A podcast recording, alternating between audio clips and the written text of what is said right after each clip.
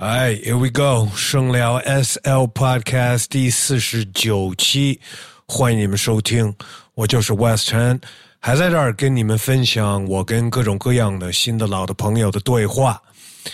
最近这节目更新的速度也快了很多。感觉在让我自己瞎忙，因为看太多关于疫情的消息，包括现在美国爆发了很多，我的朋友、我的亲戚都在美国，嗯，看太多这些消息会让我焦虑，所以有时候就想找一个朋友坐下聊会儿，顺便录个节目。我知道可能有一些听众呢，心态可能也跟我差不多。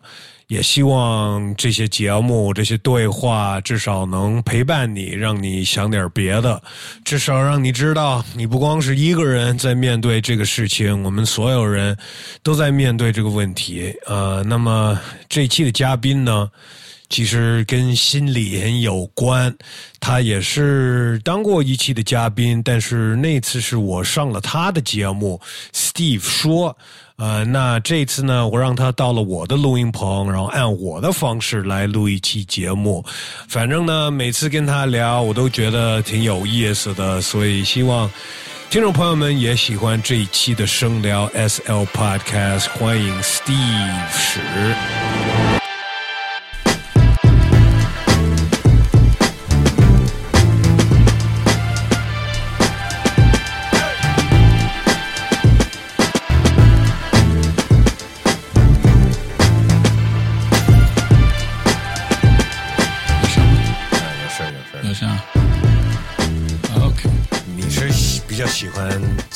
准备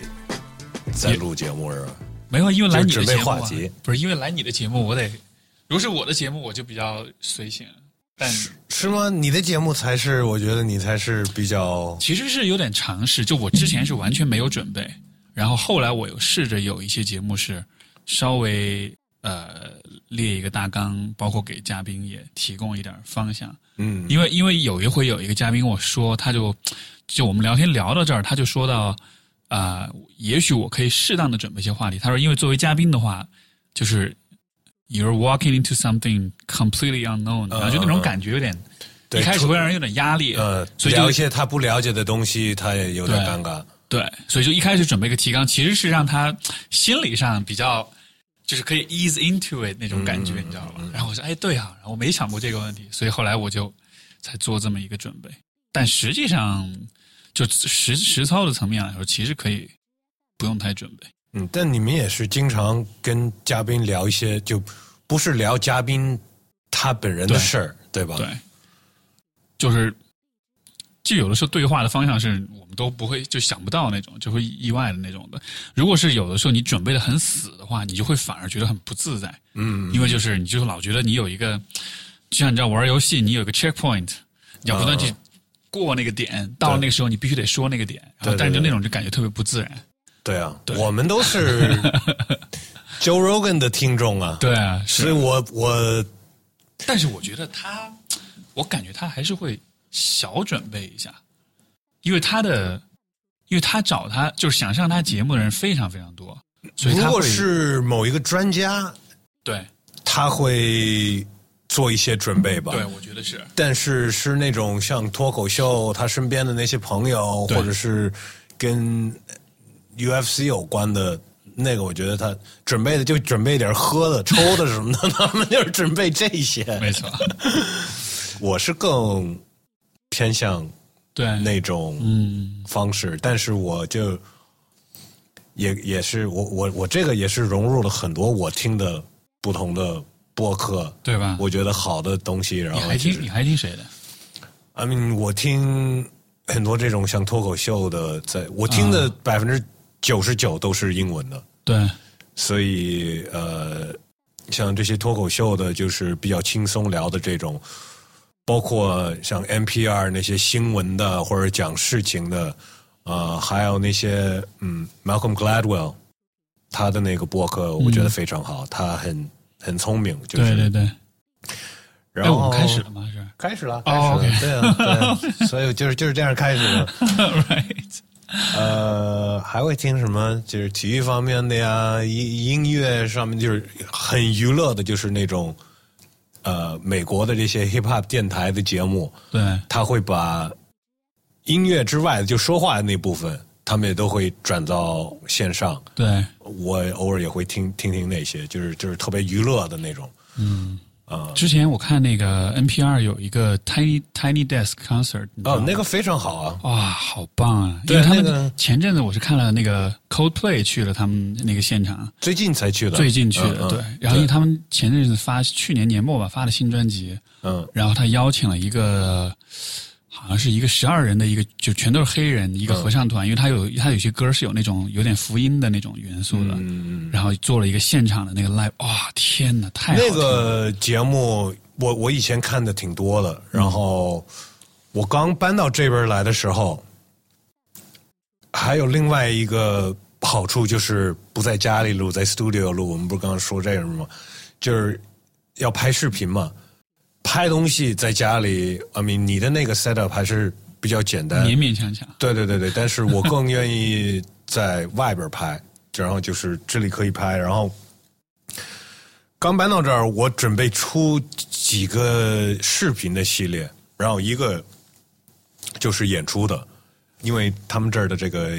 演出场地也可以用，呃，就是当白天没有没有活动的时候。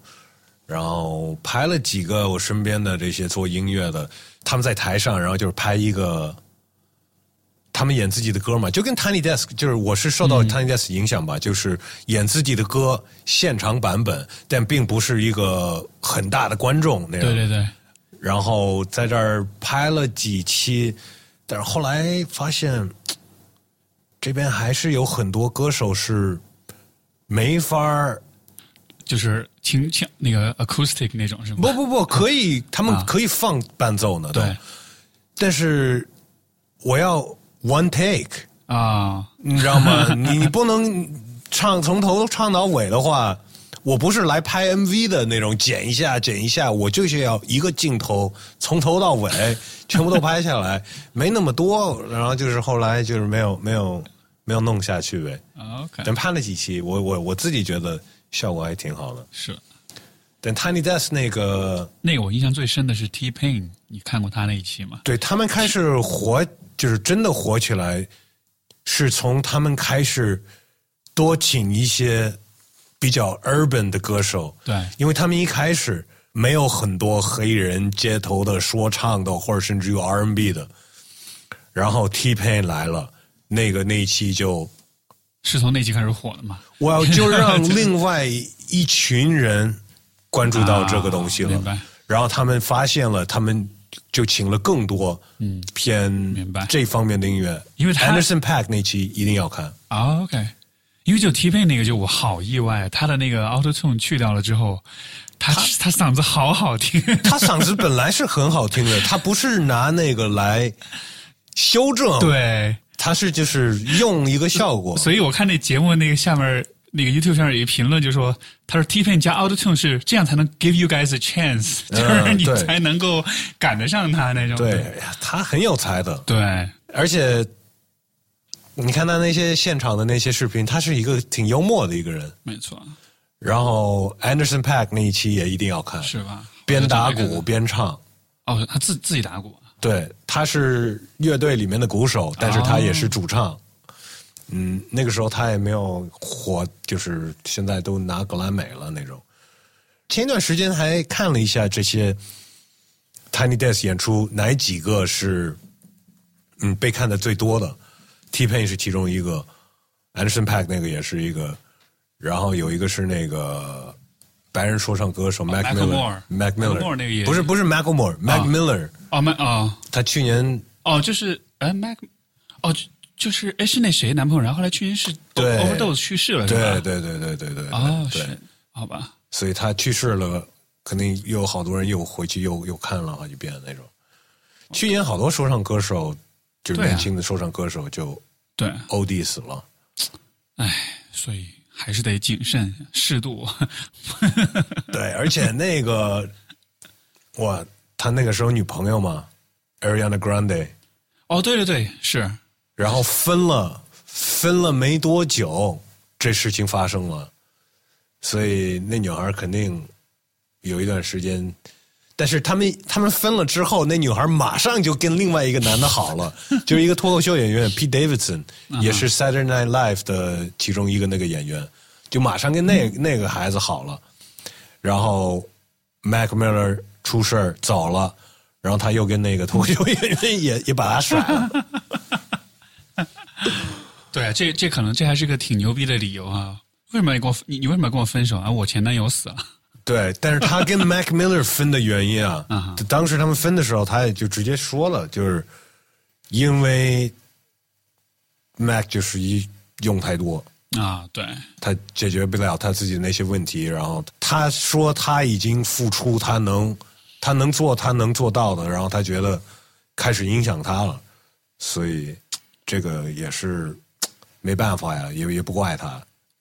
是好多艺人啊，你像那个 Amy Winehouse 不是也是吗？嗯嗯而且是去年吧，还是前年就有一个纪录片就叫 Amy 嗯，很好看。啊、天哪，好好看啊那个！但是就因为他他写的歌就是，我是看了那个片子之后，我才认真的看了他的歌的歌词。嗯，Rehab 嘛，对，然后我才发现他的歌词写的其实非常，因为以前就是听主要是听旋律，嗯，你歌词你不是特别认真，但是你看了歌词，你才发现他的歌词写的非常厉害，对，就是歌词很厉害呀、然后就结果这个这个是因为这些艺人就因为我在想一下为什么就这么容易这种 OD 啊什么，是因为他那个圈子大家都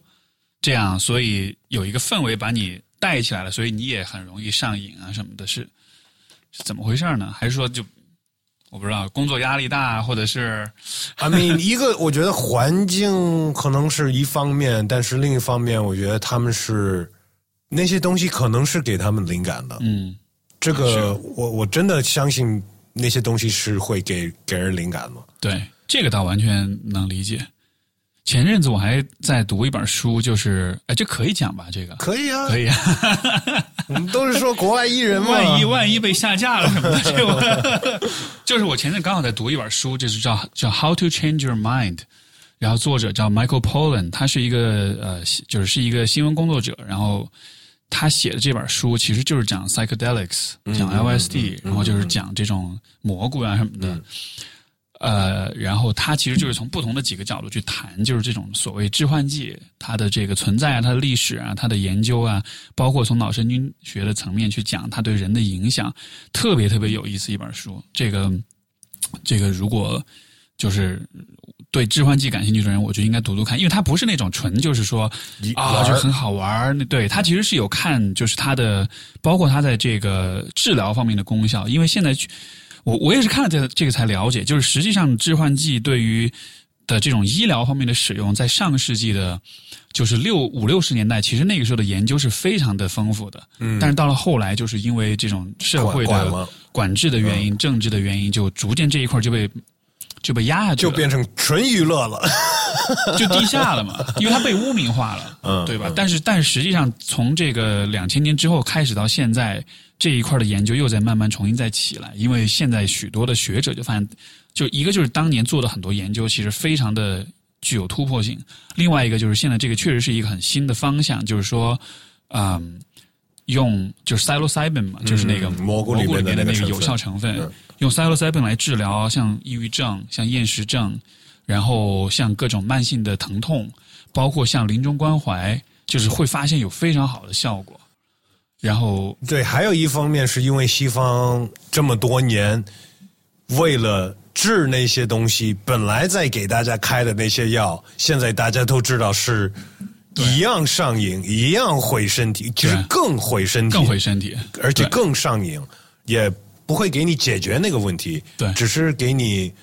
缓解那些病状而已。而且他就是说，一个药吃了之后，你会有副作用，副作用得用另一个药来 对对对对对，来压它，然后完了又是另一个药，所以就是要要要 get off medication 是非常非常难。嗯，对，以前我不是翻译那书，就是那个 Jordan Peterson 写的嘛。Jordan Peterson 就是从去年开始，他就上吃那个抗焦虑药，有一个 benzo benzo di diaphragm，大概是这么一个名字。然后就是药物产生药物依赖，生理性依赖，嗯而且非常非常严重。后来差就进 ICU 躺了两周，后来差点人都没了。也去了那个 rehab 戒毒所，对吧？对对对对对。因为他就为了戒掉医生给他开的药。你说这个，很扯淡，因为他那个药是抗焦虑嘛，但就是他可能那药有副作用，而且他刚好他的，因为你知道每个人的反应又不一样，所以他的反应就特别的糟糕，嗯，然后就有很强的戒断反应，但他并没有换成另外，他就反正就说这个大概我具体我也不是特别了解，carnivore diet 了，不是吗？那是之前就换了，哦对，但是我估计他身体的状况，包括可能有一些遗传或者各方面的问题，反正就是就是就是一个活生生的例子，就是从真的就是这次是真的是九死一生，然后就、对。有很多这些例子，尤其是在国外的，没错，就他那种药物依赖真的，所以说像这种 psilocybin 这样，它就它也没有副作用，因为本来是 organic，对吧？本来天然的，然后也不会有戒断反应啊什么的。但他现在就是研究就发现说，他对于有一些东西的这个啊、有些呃心理的跟生理上面的这种问题，就会非常有帮助。对我小时候还上学的时候，就已经拿它解决了所有我心理上的问题了。他他这个又很有趣，就是那个书他也是讲，就是这个从呃 neuroscience 的角度来说，呃，因为人的大脑就是有一个叫做 default mode network，就是说，就是一个默认的，嗯、对，默认模式网络大概是这么一个名字吧就 DMN 吧，就是它简称 DMN。他就说，这 DMN 就是在人平静的时候，我躺在这什么也不做，这种时候的话，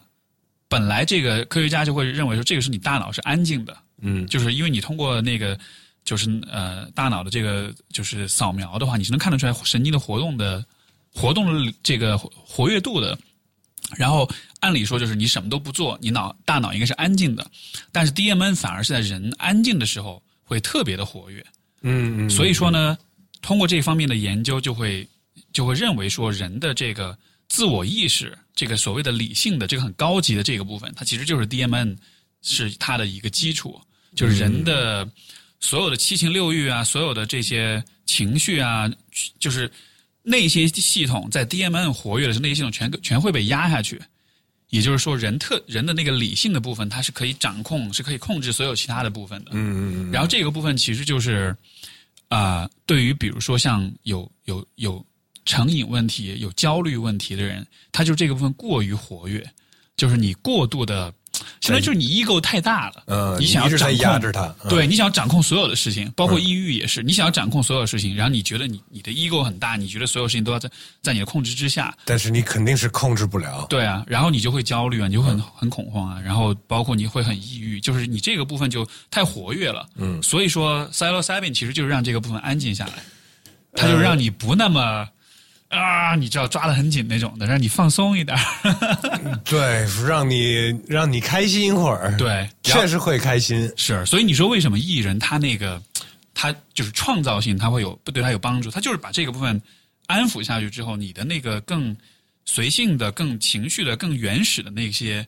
很创造性、很很 random、很放飞的东西，他才能释放出来。因为你在你做任何的创意的工作、创造性的工作，你在很紧张、你在很端着的时候，你是是出不来的。对对对对他得把这个部分先关掉，或者把它调低一点儿。对对对，我看着我觉得特别有意思，我我就对一下明白说，艺人靠这个，，Well，I mean，他们用的东西都不太一样。嗯、呃 Amy Winehouse 就是酒鬼，嗯、然后 Mac 是很多东西吧。嗯，然后前一阵子还有一个挺有才的，呃，叫 Juice WRLD，他是、对他是喝那个吃那个 Percocet。那是什么东西，我都不了解。也是处方药，所以对不是 psilocybin，也不是 LSD 这方面的东西。明白？呃但你说的那两个，就是那个状态，真的是，真的可以说没有进入这个状态过的人，没法想象是吗？没法想象。而且我敢说，就是有一部分他的大脑，那个东西会让你平时根本就你的大脑可能没有用到的一个地方，就开始激发它了。对，因为我因为我也没有体验过，但是我读那个书，包括他们里面，包括那作者他自己也有也去尝试了，然后他写的那些那种体验，就让我觉得天哪，就是这个太太迷幻了，就我看着我自己脑子里都都都特别那种感觉，都已经够迷幻了。但他们这个医疗用的时候，还是会有人带着，有环境带着。对就说平时玩的那个那个时候，小时候在美国的时候，会有有孩子就是玩疯了，你知道吗？就是觉得自己要死了呀，或者就是想想从高处跳下来呀，就是会有那种。而且你要是 一群人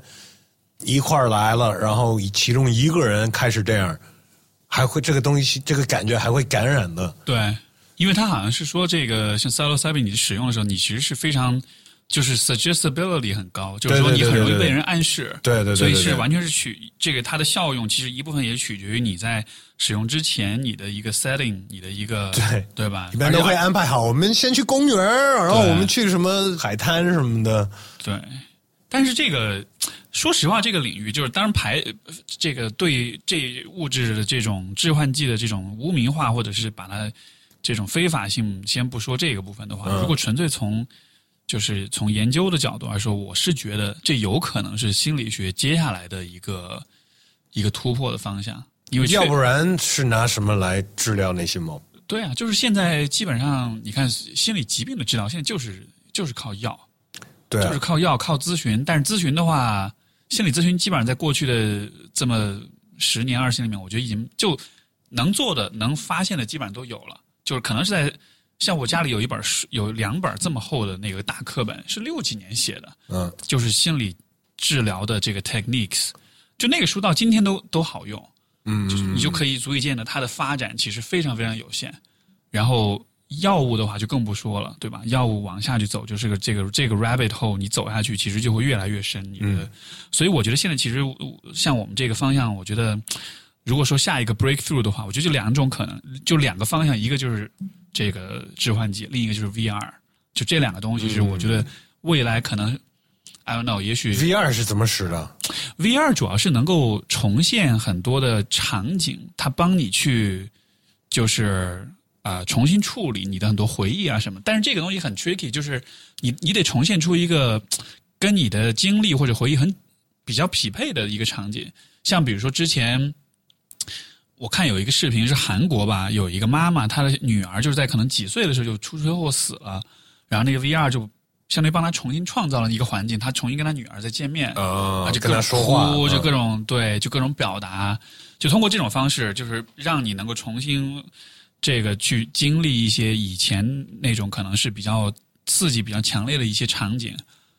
然后在这个场景里，你能把你的一些情绪重新来 process，重新来处理，这样的话就说是对你的这个心理状态会有帮助吧。这个还是在实验对，这个现在还没有就是非常民用或者量产化的这种，因为它很难，因为因因为你得就是有素材，对你得有素材，嗯就就是我觉得以后是完全有可能的，对吧？你现在比如说，呃，像你说这个声音的这个，你通过 AI，你说十句话录给 AI，它处理，它能帮你生成整个这个，嗯就是你的声音的这个，包括现在不是 AI 换脸啊什么的，嗯就这些东西可能以后整合进去，也许能做成那样子。就想嗯想看，你就会觉得，哎，这个挺有意思的。因为比如说，假设啊，比如说我一个我的一个一个 client，然后比如说他的某一个重要的他人去世了，然后他可能有很多话还没来得及说，然后这个可能让他很痛苦或者很难受。也许我可以就创造这么一个场景，他跟那个人重新见面，然后你想说什么就说，说完了之后，这对他的一种这个释放啊，这可能就会有一定的嗯，但这个也得很小心的去用，要不然也有可能会有一些副作用吧。也许吧。就就就这个东西要怎么用，它的效用到底有没有，现在不知道。但我只是想象说，就所有的东西，它是很有效的，但它同时也可以都是有往。另外一个方向也有效果的，对吧？对，因为我觉得现在最大问题其实就是，就是我们现在面这我们的这一个现实，我们的这个 reality，我觉得太就是太难太难应对了，太难承受了。所以说，你看置换剂也好，VR 也好，它其实都是让我们在一个相当于是在一个不同的 reality 里面，一个不同的现实里面去去做很多事情，去思考很多问题，它、它才能给你一个崭新的视角，就有点像是，比如说你在一个城市生活了一辈子都生活在这儿，但你去到另一个城市的时候，你会有机会反观你之前的生活，嗯然后你才能明白、哦、，OK，以前有很多问题其实是怎么样子，对对对对对对对。就有点那么有那么个意思在里边吧。那平时一个人他的问题得严重成什么样子，呃，才能说哦，咨询不够，你应该开药，或者是去找别的办法。基本上就是说，因为临床上有一些诊断的标准吧。你像比如说像抑郁症，就是是有应该是九个大概的标准，但还有很多细分。但就是说，呃，比如说你的睡眠、你的体重，然后你的胃口、你的情绪状态，然后你的这个有没有自杀的想法，嗯嗯对吧？然后你这这个有没有绝望感，然后会不会有出现疲劳？就基本上有那么一堆诊断标准，你把这些诊断标准列出来，你都一个一个去 check，最后的话会判中度、轻度或者重度。嗯，基本上到中度以上的话，就还是得需要吃药了。嗯嗯嗯对，而且而且很多心理疾病其实是没有，就它不是一个，你看很多很多人抑郁，他不是说我当下遇到个事儿，比如我最近分手了，然后我抑郁，这个不算抑郁症，因为你是其实是应激反应。嗯，就是有事没事都那样。对，如果是你没有什么事儿，但你就一直处在这个状态里的话，这种就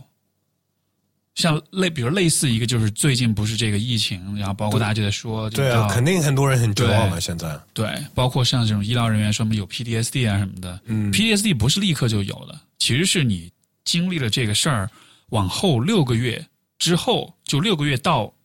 以后的时间，如果你还有就是很抑郁的状况，包括会有闪回啊，会有噩梦啊，会一直处在那个应激反应里出不来，这这才是 PTSD。嗯，对，像这种可能就需要治疗，就主要还是看它对于你是整个 functioning 整个生活的这种影响程度。如果糟糕到就是你会影响生活工作，包括影响你生理上的一些像你的睡眠这种的话，这种就需要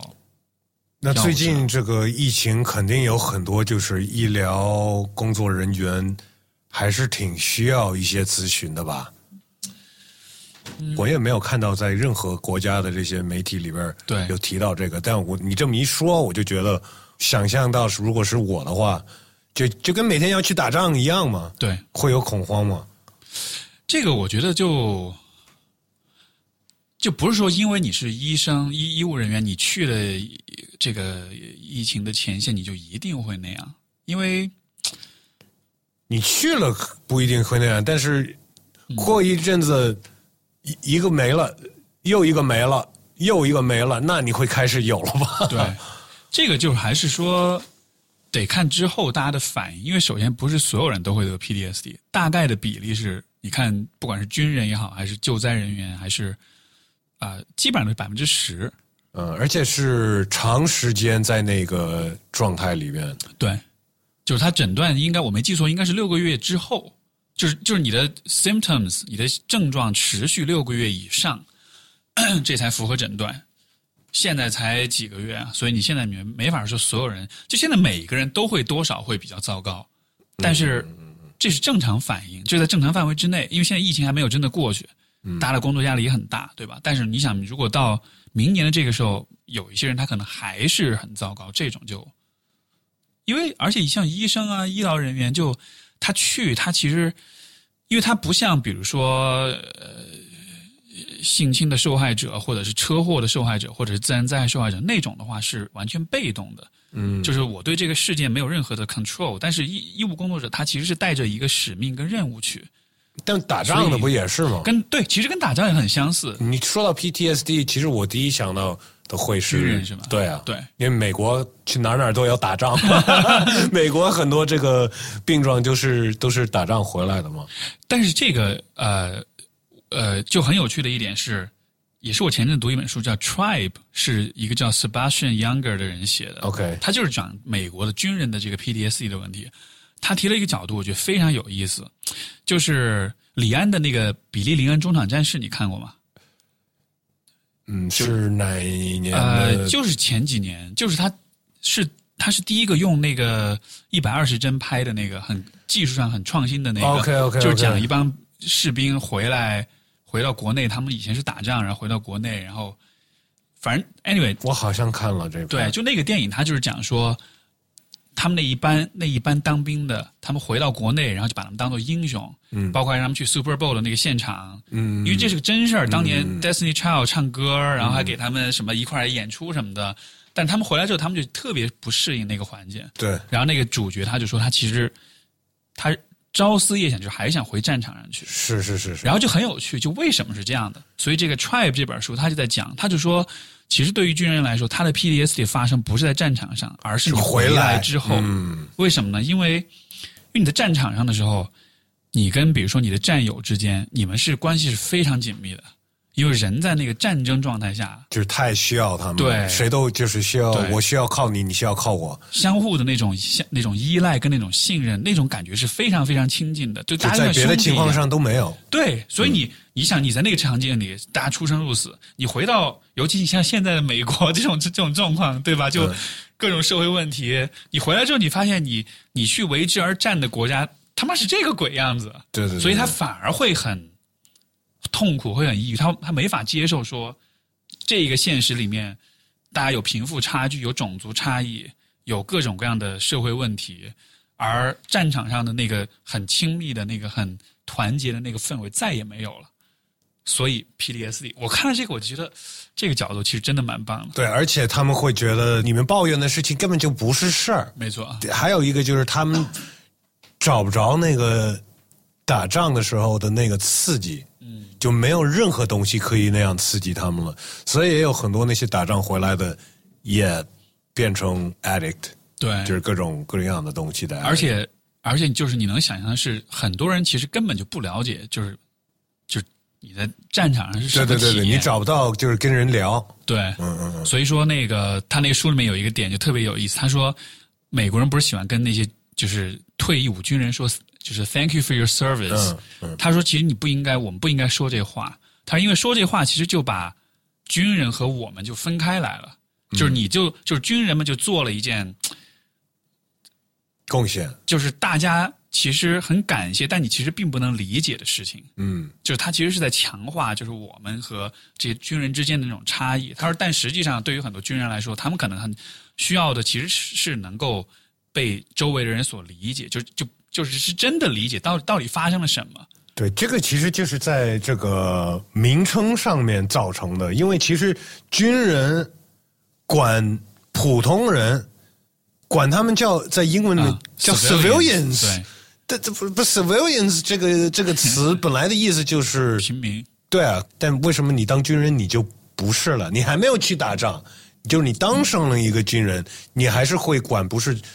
这方面的人管叫 civilians，是。但他自己也做了这个，我和你们不太一样的。而且而且，你有没有觉得，就其实，在就是 civilians 这个平民的社会里面，其实对于有很多这种军人身上拥有的品质是不那么的接受的，是不那么认同的。就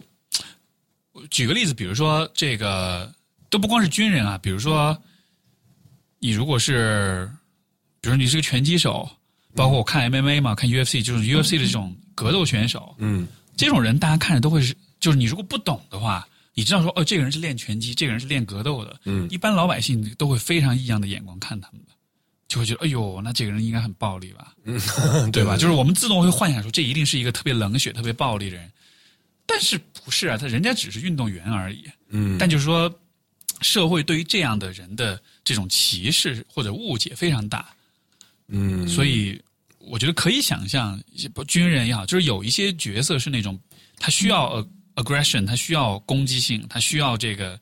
比较强势的、比较稍微冷血一点去执行他的任务。像这样子的人，我觉得在社会里，尤尤其现在中国的社会，我觉得应该是还蛮 蛮不被待见的吧。嗯，对。但你说像运动员，尤其是像那种格斗运动员，我还是相信是有一部分跟普通的人群中的百分率有暴力的行为，会比普通老百姓的要要稍微高一点，啊因为他们是选择去当这种运动员，对，就一样选择去当护士的人，嗯，可能是有总体是比较 carry 你的。Yeah，I mean，对吗？对不对啊？可我觉得，呃，这个我不确定啊，但是我觉得可以肯定的是，运动这些运动员肯定都是非常 competitive 的，它是非常竞争性非常非常强。嗯，对，对，至于他有没有暴力倾向的话，这个我觉得不好说，因为有些时候你可以是只是纯粹是热爱格斗，但是不代表你是个很暴力的人。就，但我不知道啊，因为每个人状况不一样。我有听说那些很职业的那种格斗运动员，他们其实很首先你是当职业的时候，在至少在美国，你不能跟别人打架。你是职业的话，你跟人家打架，你就是算是你是一个你你的拳头就是武器了。对，相当于持械袭击。对啊，对啊，对啊。但是另一方面，就是他们因为通过训练。和就是他们整个这个这种生活方式，他们知道你经常看不出来对方有多么的厉害，嗯，所以他们一般不会对那么随便就去跟人家打架。这个我是没练过的人才会经常去 找别人打架。所以你所以你看，就是那种街那种 street fights 那种街斗那种轻易动手的人，其实一般都很傻逼，因为真的就是你练过，像我练了巴西柔术之后，就你刚才说那点，我深深的感到，因为有的时候馆里来一些人，你。就你看他样子，你就会想，这个人我在街上遇到的话，我绝对不会想象他那么厉害。嗯，但别人就是子代宗代，就是吊打你。对对对。而且真的就是你没练过的话，你是没法想象一个练过人他能在多大的程程度上吊打你，就是能让你就是，都不是说是我挨两拳他挨一拳的差距，是是是你出不了拳。他能打你一百拳，是这种，你知道吗？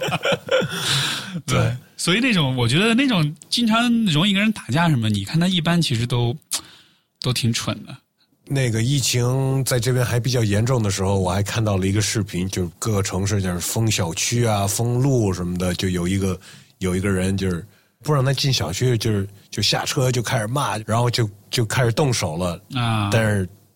遇到的就是一个哦，我知道你说那个，他那个好像就是是哪个大学的那个，反正那些学生是体校的学生嘛，直接给他按地方，把他胳膊撅成这样，他什么都干不了了。那个那个里面，对，后来那个哥们儿好像是是柔道还是哎是摔跤还是反正是一个散打还是对，前面一个是散打，后面一个是反正是两个人，嗯。这种一看就完全没戏的呀，别人就很轻松就能搞死你的，然后觉得特别蠢，你干嘛要对吧？而且你看着人那么壮，你对对对，干嘛要去惹？疫情这情况，有的人就是可能更对心情不是很很稳定吧，比较 jumpy，比较容易，yeah，是这样的。可能人在那个不安全的状况下，就会变得比较，就是因为你想，比如说啊。比如你走进一个房间，然后这个房间里站的全都是男性，而且大家看上去都是那种狠角儿，对吧？然后你你练过和你没练过，这个是 Joe Rogan 他说的一个故事，就是一个一个一个观点。我当时一边听，我觉得特别认同。就你练过跟没练过同样的一一个人，然后你走进一个房间里面，全是都是其他的男的，都是其他狠角儿，你的心态都不一样。你要没练过，你进去你会被吓得半死。你要练过的话，你走进去，你可能还是会不舒服，但是你的那个恐惧感可能就不会那么强。嗯，对啊，所以就我自己的这种方面的体验就特别深，就是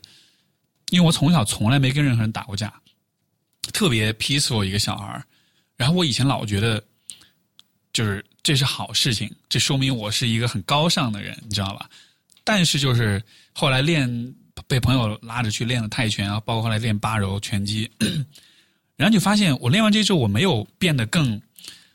自以为是，觉得我能吊打你们，然后你们都是渣渣，就其实不是那种变得更居高临下的，反而是在遇到很多状况的时候，你会更自信，你会更安全，就是你知道说，如果有什么事情发生的话，我是有应对的能力的，这样子其实反而让心里更更安稳一些，而不是说就更。暴力一些，这是还是是你的啊想法？我相信还是会有一些有会有一部分有了，对，想要证明自己那种是吧？到处找架打，对啊，对啊，对，也有也有可能，我觉得肯定有的，肯定有的。之前我看一个视频，就是是一个也是个八柔的一个黑带，一个老头一个很很很资深的一个教练，然后他就说，他讲故事，他就说他曾经有一个门下有一个很厉害的一个一个徒弟。有一回就是在街边呃，就酒吧里跟人吵，吵完了就走吧，出去吧，然后两人就出去，完了那个人也没练过，然后他当时也年轻冲动，然后就一拳打过去，那人就倒地上，倒的时候刚好脑袋撞在一个撞地了，撞水泥。石一个石头一个一个什么东西，脑袋然后当场就死了。嗯，然后这个人就这个最后判几十年吧。对对对，所以他打个架可以影响你一辈子。对呀、所以他就说，所以所以他这个这个老头他就说，最好的，因为他是他是教柔术的，他是最好的 jujitsu 是 verbal jujitsu 是是口头的功夫，就是这个就是听起来像一种说唱技巧了都。不是，但说唱是反，说唱是 piss 是是 piss 是 piss piss them off 那种。他说的就是说，你能够 talk your way out of it，就是你能够通过语言去把这个事儿给化解掉，嗯嗯这才是最好的，对吧？他就说你经常看到别人会会说你瞅啥，对吧？然后很多人反应就是我瞅你咋地。但他就说你别你你应该 talk your way out of it，你应该说哎我你这衣服挺好看，哪儿买的，对吧？就是你你应该学会 de-escalate。他说哎这样这个这个这个可以开一个 开一个班，你知道吗？教大家对口头八柔？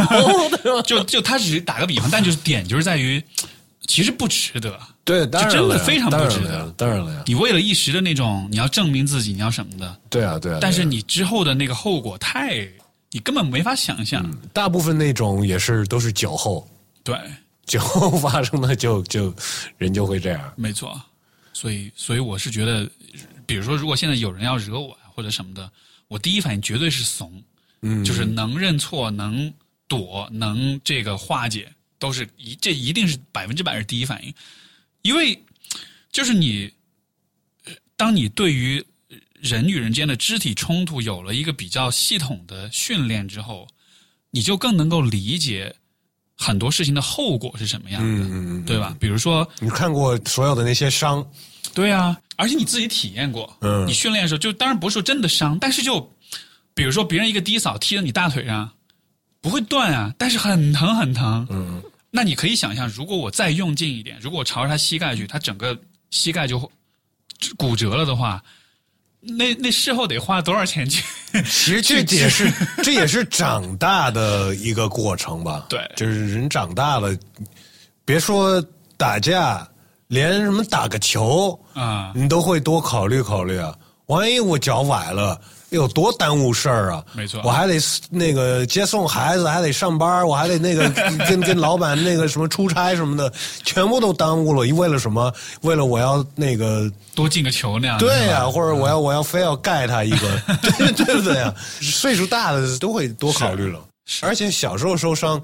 好的比较快，哎，对这个我觉得还蛮重要的，就是你年纪大了，你的身体会告诉你 be humble，对 sit down bitch。对对对，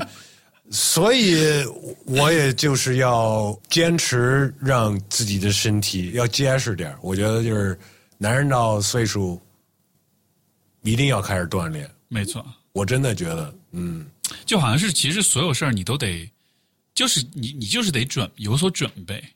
就是任何事情你都得，你看不管是打架也好，是这个是呃身体的这种健康也好，所有的这一切，其实我这一次疫情中间，我其实对这个 preparedness 这件事情其实感触特别特别深。因为我们都没有准备好，对，对你看现在，而且都不光是说个体，就整个世界，对对吧？而且你看最近其他国家，美国、意大利什么的，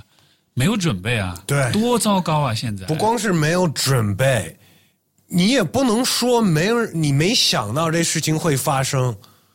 就很多科学家已经说过了，我们面对最大的危险就是这种病毒。Bill Gates 四五年前都都有过一个那个 TED 讲座，就说的很清楚。但是你看美国花多少钱去准备，万一打仗了怎么办？花多少钱，或用多少人，用多少资源准备这个？对但是这个东西你花了多少钱？你你用了多少资源？美国一年的军费是是是五千亿美元吧？对啊，对你想想看，你你拿你拿一半儿 过来，对，我觉得全世界的国家都应该都是这样的。奥运会别办了，就以后全世界的国家每四年都应该开个会说，就 说我们现在在这方面有什么样的新的对科技啊，有什么样的新的做法，就交流一下。但你觉得这事情过去之后会有这改变吗？这个回回又回到日常生活呗。哎，这个对吧？啊不会有这改变的吗？这个这个问题就是这个人生十二法则这书，然后啊、然后这个它里面有一个 point，我觉得写的特别好，他就说其实人的就是这个世界其实是 chaos，都是混乱，嗯，但是呢，我们对这个混乱的感知是，就是我们我们看到足够多的感混乱就够了。这个足够多多到什么程度？多到我们能 function 就够了。那我举个例子，比如说，就是你开车，你的车在正常行驶的时候，它对你来说就是一个交通工具，嗯然后这个时候其实没有任何的混乱的。但是有一天你车突然坏了，那这时候你该怎么办？你得下车，你得把那个引擎盖揭开，嗯然后你发现那他妈就是 chaos，因为你完全不知道那是怎么工作的。就你平时不会想一个车的工作原理，嗯它是如何正常运转的，一直到 something breaks down，然嗯后你才会注意到说、o k 原来我对于车是多么的无知，是多么的不懂。所以就如果我们把比如说生活。包括健康也看作是一辆车的话，就是在你健康的时候，在你正常的时候，你不会想那么多，你也不会认为有那么多问题需要去准备。但是，一旦当问题来了之后，你像这次疫情，就是就就可能大家平时啊，对啊，是有传染病是有可能，但是真的来的时候，你才能看见很多事情是你平时根本就没有料想到的。嗯嗯嗯嗯嗯，就你像比如说武汉的人，所有的武汉人，我觉得他们完全不可能这一辈子一定不可能想象到有一天他们会过两个月这样子的生活。嗯但是 theoretically 理论上说，它就是它就是完全有可能的，而且不光是他们，上海也好，中国任何一个地方的人，任何每一个人，你有一天你真的有可能有那样生活，但是你要是没准备好的话，那你麻烦就大了。但你也不能想象所有能发生的灾难，然后做好那些准备吧。是我知道国外，我不知道国内有没有那种 doomsday preppers。哎啊、国内应该没有，对，对吧国外挺多的，这种 preppers 挺多的，自己挖地地堡什么的。我最近也听了一个，去找了很多这些这种人，啊，然后问他们就看啊，要怎么准备是吗？不就看他们是不是有那种心态，就是说，你看 我我这么多年都在做这些准备，发生了吧？你们都傻了，在抢这个手指什么的。其实没有，啊，其实这些人他们是活在一种 fantasy。他采访了很多不同的 prepper，因为他们有不同的准备的方法，对包括准备的呃东西，你知道吗？有的会有武器啊，有的会是准备像这种病毒性的，可能是防这种病毒的东西。他们其实是在拿他们自己懂的东西，所以可能就是这个人本来就是呃爱打猎，嗯，那他就弄了好多枪啊，然后准备了很多罐头的食物什么的。另外一个人其实他是一个呃，他是一个化学师，所以他是准备的，就是从这个角度去准备了。对，但他们其实就是在活在自己的一个梦想里面。他可能也是用自己熟悉的方式去对啊，但是做力所能及的事儿吧。对，就是回到刚才，就是你不能为所有能发生的事情做准备吧？对，而且就如果你看整个人类作为一个物种来说，也是没法准备应对所有事儿的。我我最近听到一个挺科幻的一个想法呀，就比如地球是一个一个生物，我们人类其实是病毒，疫情是免疫系统是吧？对来清理我们的。对 对，不是这这个你要从病毒的表现来说，是啊，人类是能 self replicate 对吧？能自我复制，而且我们在到处毁地球，对啊，能到处吸取资源，然后这个对吧？带来这么多，就我们是癌细胞，对 上帝打了一剂这个抗癌药物，对，可以这么说，一定程度上是这样。是吧？对，听完那个，我就真的哇，这个挺深的，这么一而且它，而且人类如果是一种病毒，这种病毒的这个适应性或者抗药性特别强，嗯，它能发展出自己的科技，因为人类的所有的科技的这个起源，它就是为了生活变得更好嘛，就是为了让你保障生存，对对对食物呀、武器啊，对吧？所有医疗啊，所有它就是为了让你更好活下去，所以虽然我们没有蟑螂跟老鼠那么能生存，对。但是我们有我们自己的办法。蟑螂、老鼠那是通过大量繁殖，但我们是属于这个点科技树，加上大量繁殖，对可以这么说，而且那个呃，我我之前也是听 Joe Rogan 跟另外就是 Neil deGrasse Tyson，、还有另外有一个非呃 astrophysicist，我忘了叫什么了，他们有聊到就是说，就是人类的命运其实是非常比我们想象要脆弱很多。为什么呢？嗯。他是因为 NASA 现在随时在追追踪所有的这些有可能撞到地球的这些小陨石和小这这种就流星，然后他大概意思就是说，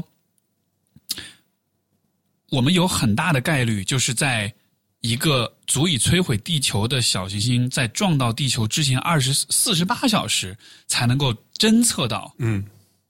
这个小行星的存在。因为就是这个宇宙当中，你知道非常复杂，我们没法 track 所有的小行星，有的时候你甚至看不见。嗯然后，因为他就举了一个例子是，是就是一几年，就是前几年的时候，曾经就有一个很大块的一个陨石，差点就擦肩而过。那个如果撞上了的话，当时就是说，基本上应该是，可能就是一啊、大概就是可能整个美国都完蛋那种。嗯对，但就是说我们现在没有任何的技术保障，因为以前有一些电影，像我之前记得以前是对对对，就是那个 Bruce Willis 那个嘛，对吧？就他好像是飞船还飞到那个小行星上，还要装核啊，弹。对对对对对对对对，就说那个是玩，那个才是 fantasy。我们现在根本不具备这样技术。大家会想说，我我打个核弹过去，我把它打掉就行了。问题是你都侦侦测不到，嗯，所以就是理论上说，有一天真的是有可能一个陨石掉下来，不一定说地球整个就给 打碎了，但是就是说它掉下来之后引起的 第一时间引起的这个灾难，包括之后引起的所有的生态上的这种灾难的话，我们其实没有办法，没有准备，也没办法应对。就如果你想想看的话，这种事儿其实而且对吧，是挺可怕的。而且是发生过的，那对呀、是发生过的，恐龙就是这么灭绝的吗？对呀、那他是不是认为我们不够？因为 Neil deGrasse Tyson 经常是认为不够多资源放在对，这个领域上吗？没错，因为大家会觉得这不太会发生，就人的那个感知是我们最关注的是就是 immediate threat，就是你直接的、直接相关的一个威胁。比如说远古的人类，他最关心的不是说啊、小行星会掉下来，或者是气候变化，他最关心的是我我周围能不能吃上饭？对，或者说我我周围的这个树树丛里面是不是藏着蛇或者老虎？嗯，就是它就是我们的那个对危险是有一个排序的。因为我们生命是最多就就说现在人类最多活一百年呀，对，让你考虑到三百年之后的事情。没有人会往那儿想。对，首先你没有那动力，你想不到可能会发生的那些事情。但是很多这些事情，你可以往过去的看的话，我们其实应该就像疫情这东西啊，我们应该从过去几个这些什么一九一八年的那个 Spanish flu 那个时候叫，嗯对我们没有学习，我们学习到的就是哦，不能让经济垮了。你知道吗？因为那个时候紧接着就是大萧条，对，嗯，所以这次他们有要救市，要疯狂对啊救市。对啊，但是我觉得这个也就是一你要你要防治这个最根上的问题嘛，对吧？对，就是人类是很难正儿八经的想象这种所谓啊、就是在物种灭绝层面的危机的。我们能想象的东西都是那种相对是在我们掌控之内的，比如说战争呀、比如说经济的萧条啊。这个也是表现人类特别不团结。对，所有你说的那些人问题，就是人跟人之间的问题。但是如果大家会以人类去考虑事情的话，战争根本就不是不排在这上面了。嗯，战争是要要取消掉，为了人类嘛。所以你看，《流浪地球》里面人类才集合起来，集合所有的资源，修了那么多推进器，把地球推到另一个地儿去。对啊，就只有在那种那一种规模的事件上，我们才有可能嗯全全世界所有国家结合起来。但现在你说这个事情发生了，有团结起来吗？一定程度上有吧，就至少大家的那种，我我感觉就是，因为你看之前不是中国很闹得很厉害，大家都在说中国怎么怎么着，现在其实所有人都改口了，就是相对就是相对来说那个舆论上就是。就是以前会批判中国怎么样，但现在你发现中国反而派医疗队去各地各国家，像去意大利那去救援啊什么的，就是这个我觉得这个也是那个 Tribe 那本书里面他就讲，他就说人在就是说人是非常 tribal 的，就是我们的大脑是非常部落化的，因为对对对因为我们在部落的是是部落当中进化生存了可能几百万年，我们是一直到我们现在才是对这种全球可以连接起来的。对啊，就这个现代人的生活方式存在就几百年吧，甚至就一百年吧。对对，所以在那之前，其实大家都非常部落的，所以而部落的重点就是在于你要为着部落，要为自己人考虑，同时你要抵御外族。而且没那么多人在一个部落里面，对。这个是最关键的。是。就是一个部落里面，你只需要我们这几百个人，他们说的好像是人啊，对，有那个 Dunbus number，Yeah，对 yeah 那个是好像是两，哎，是一百五十个人，对。对，就说你能最多能跟一百五十个人维持有效的社交关系。但是呢，我昨天才看了我这个微信啊哈，的 contacts，有一千五百多啊。对，其中有多少人是你，就是你知道他们真名，或者是你会跟他们说话的，大对吧？一大半是不认识的。嗯，对，你那个呢？会不会是一样的吗？大，我觉得大家都是一样的。就是我之前很早的时候，呃，我曾经做过好几回这样的事儿，就是我把自己的微信有意的删，我定一个目标，我说以前可能也是一两千人那样的，然后我就说我要定个目标，我把它删到三百人左右，因为我想要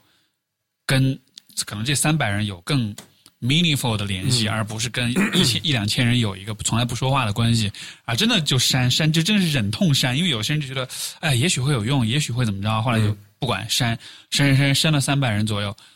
然后。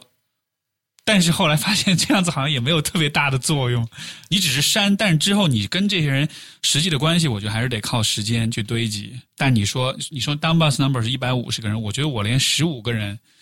可能十五个人我能 handle，一百五十个人我觉得挺难的。I mean, yeah，是肯定是有尺度的嘛，对不是就是最离你最远的那个第一一百五十个人是跟你老婆是不是一个级别的关系嘛？对对对对，但是你还是能为这一群我们一百五十个人在这一一个部落里面考虑，但是你要为更多的人就不行了。对啊，我要为整个上海考虑的话，就是很难做到吧？我我不是就是我觉得关键是人与人之间关系要紧密，还是因为需要相互依赖才行。就是说，你想想看，呃，都不说远的啊，比如说我们的上一辈或者我们的上上辈，像我们爷爷奶奶这种大家长、大家庭的那种时代，就大家庭时代，为什么那个家庭会存在呢？因为那个时候所有的事儿都是家庭当中其他人帮你，嗯，对吧？你你你，比如说你说出生在农村，你们家要收割呃农作物了，那都是各家各户相互帮忙，就是大家相互的那种依赖跟互助，这个是关乎到生存的。但是你说现在都市人，我可以在这个城市里一个朋友都没有，但是我的生存不会成任何问题，像上海这样的地方，因为所有东西都可以花钱解决，嗯，包括当有一天这个饿了么出现可以帮你买药的时候，你就连生病了，你都可以不要外人来照顾嗯，别人可以有陌生人，你花钱他会把药给你拿到家里来，你顶多是自己需要吃一下。嗯，但就是说，我们对周围人的依赖程度，在消费社会里面其实是越来越低的。但你还是依赖他们呀，你还是依赖对，那个，就是说你依赖的是 service，是 commercial service，是商业服务，嗯但不是你生活中的具体的人。嗯所以，当这种依赖减少的时候，你跟他们的关系自然就会变远。就因为人本身，我觉得是是很机会主义，是很功利的，对吧？你你你需要依赖身边的人，你就会跟他们亲近；你不需要依赖他们的时候，谁就像比如说你没错，就是部落的那种或者过去的那种方式，你是依赖那些人，但是那个你跟那个人的关系，你是可以维持的。对。但是现在你可以不依赖，真正的依赖任何人，对啊。你就依赖你的钱包，但是你跟他们的那个关系，你没法维持，就很难就对。就比方说有一天有什么灾难，比方说疫情，外卖都不送了，你能干嘛呀？你不能就是求人家快给我送啊！我以前付过你多少钱，给你多少生意，人家他不在乎啊。但是过去的那种关系的话，那个东西还是存在的，那个人还是会为你好，我去帮你去去去找食物什么的。所以你说很很多小年轻喜欢看那种古惑仔啊、黑社会的电影，就那种群体里面，虽然是犯罪，但是它存在着一种我们是 look out for each other 那种，就是我们是 care 的，所以很多人加入 gang gangster 啊什么的。我觉得好多群体还是就就还是现代人总体来说那种。呃疏离跟那种孤独感、那种隔绝感，我觉得真的还是非常，就就就像你说，其实非常要维持很亲近的关系，非常非常的难。你会觉得这个疫情期间会让大家发现，他们原来依赖了很多，哪怕是服务或者是东西，很多东西其实他们不太需要对，消费啊什么的。你会你觉得会有影响吗？你自己有影响吗？我觉得很重要的一个点就是，这一次疫情其实就是提示了很多人，当你习惯依赖的那些基础的服务不复存在的时候，你才能意识到你有多孤独，你才能意识到你有多么的 helpless，对吧？你在家隔离，没有外卖了，这个时候可能社区会提供一点，你知道这种什么送菜啊，这种什么。但除此之外，你其实 you're all on your own，没有没有人照顾你。就是如果你一个人在，或者你只是一个小家庭这样子的，嗯，我觉得这次是有对我来说也会有这种感觉，就是提示到说，你看你跟身边的人的关系是有多么的远。如果你遇到一个什么麻烦的话，你都想你都不知道谁能来帮你。嗯，所以也说起来，我觉得也是挺挺比较 sad 的一个事情。但是就但这个东西呢，就这样一个趋势，你又没法改变，因为大城市里面就是这样的。对，对，就是我们社会学上的一个词儿叫做原子化，就是说现在城市里面所有的人都是在原子化，每一个人都变得越来越孤立。它不像以前中国的传统是有大家庭的制度，这个亲戚啊，包括像一个村儿、一个镇，大家之间是有一个网络是能互助的。城市里面没有这样的网络，城市里面的网络都是你和互联网，对啊，互联网啊，然后你和所有的这些就是服务提供商之间的一个网络，所以所以人的，包括我不知道你在上海有没有这样感觉，像上海这种城市，其实交交朋友其实非常难，而且保持长久的友谊其实很难，因为说实话，大家不太依赖彼此做任何事情，嗯，对。所以就但那种因为需要一个什么对才做交换嘛，对对，也是不太好的一个感觉。对啊，我以前在北京的时候呢，我就觉得你在北京的话，大家爱比较爱玩儿，所以说呢，能一块玩儿这也挺好的，对吧？就是你依赖大家提供一种陪伴，嗯嗯，就这也是一种依赖。你在这儿，我就觉得连那个都没有。都没了，对，大家玩都没什么好玩的，然后对吧？你都没有没什么夜生活，你要出去撸个串儿，去个夜市什么也什么都没有。这样的情况下，就确实就没有什么好依赖的了。那你能怎么办呢？那你交朋友就只能交 跟你能有利益往来的朋友。嗯，但就是这种朋友，就是你说的那种，有一天要落难了，来对，不需要你的时候你就找不着人家了。谁管你？尤其是当他自己，就每一个人都都对吧？像疫情，每一个人都这个很很很危险或者很有风险的时候，这时候没有人愿意就是把别人放在自己之前。想到这个疫情和这些灾难，我也会想到，如果有一天没有网了，大家都傻逼了。就这一个东西，啊你说我们所有人都依赖这一个东西，这个是可能是一个我们人类在干的一个不太正确的一个事情。虽然它在它方便我们每个人的生活，对啊，但是万一没了，我们都生活不了。你你你家上一次停电是什么时候？你记得吗？呃，我停电以前我还住在北京的时候，经常停电，因为那个是那个电卡，哦还得那要插卡那个，对然后要买那个数字是吗？对，到上海这边就是它自动自动就对对对去了嘛。我我前阵子就是可能就上个月的时候，我们家有一次就停电了，然后呢，是没电了还是后来发现是跳闸了，但是那个房子因为是老房子，所以它那个闸没有装在就是所有的闸都在的地方，呃，不好找。它是装在一个很一个很很很不起眼的地方，就没看见。后来把那闸拨上去就好了。嗯但是在但是那个就没找到，所以那天又又给电力公司打了电话，然后就在当时又是傍晚的时候，然后就在家里可能有两个小时时间，就坐在那儿没电，因为其实停电在你你像在北京，或者说以前我小时候那会儿，就是可能九几年、八几年的时候，那个时候可能比较正常。那时候停电很正常，对吧？经常有的时候到了夏天，这个城市供电供不上啊了，就会拉闸限电啊什对么的。对对对对，所以你就会有那种意识，电是有可能没有的。嗯，准备有会有一个手电蜡烛，蜡烛你都知道放在哪里。对，你看现在就是很少停电的时候，突然停了电的话，你会发现，就是真是人的生活是没法继续的，嗯，因为你意识不到，就是有多少的事情是依赖于电力的，就包括互联网 也是这样。嗯嗯，所以我那次停电之后，我当时那电来了之后，那一瞬间我那种百感交集，就觉得，就就觉得哎呀，感谢有电啊，就是就是就突然一下觉得好感恩啊，就是我们用的这些不起眼的东西，水电、煤气、互联网，真的是非常不起眼的东西，但是它真的太，当你没有它的时候，你真的觉得你什么都做不了。因为我们太享受它了，对啊，我们太享受它了。对啊，所以就所以就像我说那个比喻，就是说你开车的时候，OK，你的车没有坏的话，你是不会想它的。嗯，但是当你失去它的时候，你你才会意识到说你你其实是多么的脆弱。所以每一段时间要去带车去保养一下，对吗？没错啊，所以所以说这个疫情，我觉得它也像是从这个层面，就是把这个世界的更大的混乱给揭示出来，就像是一个好的，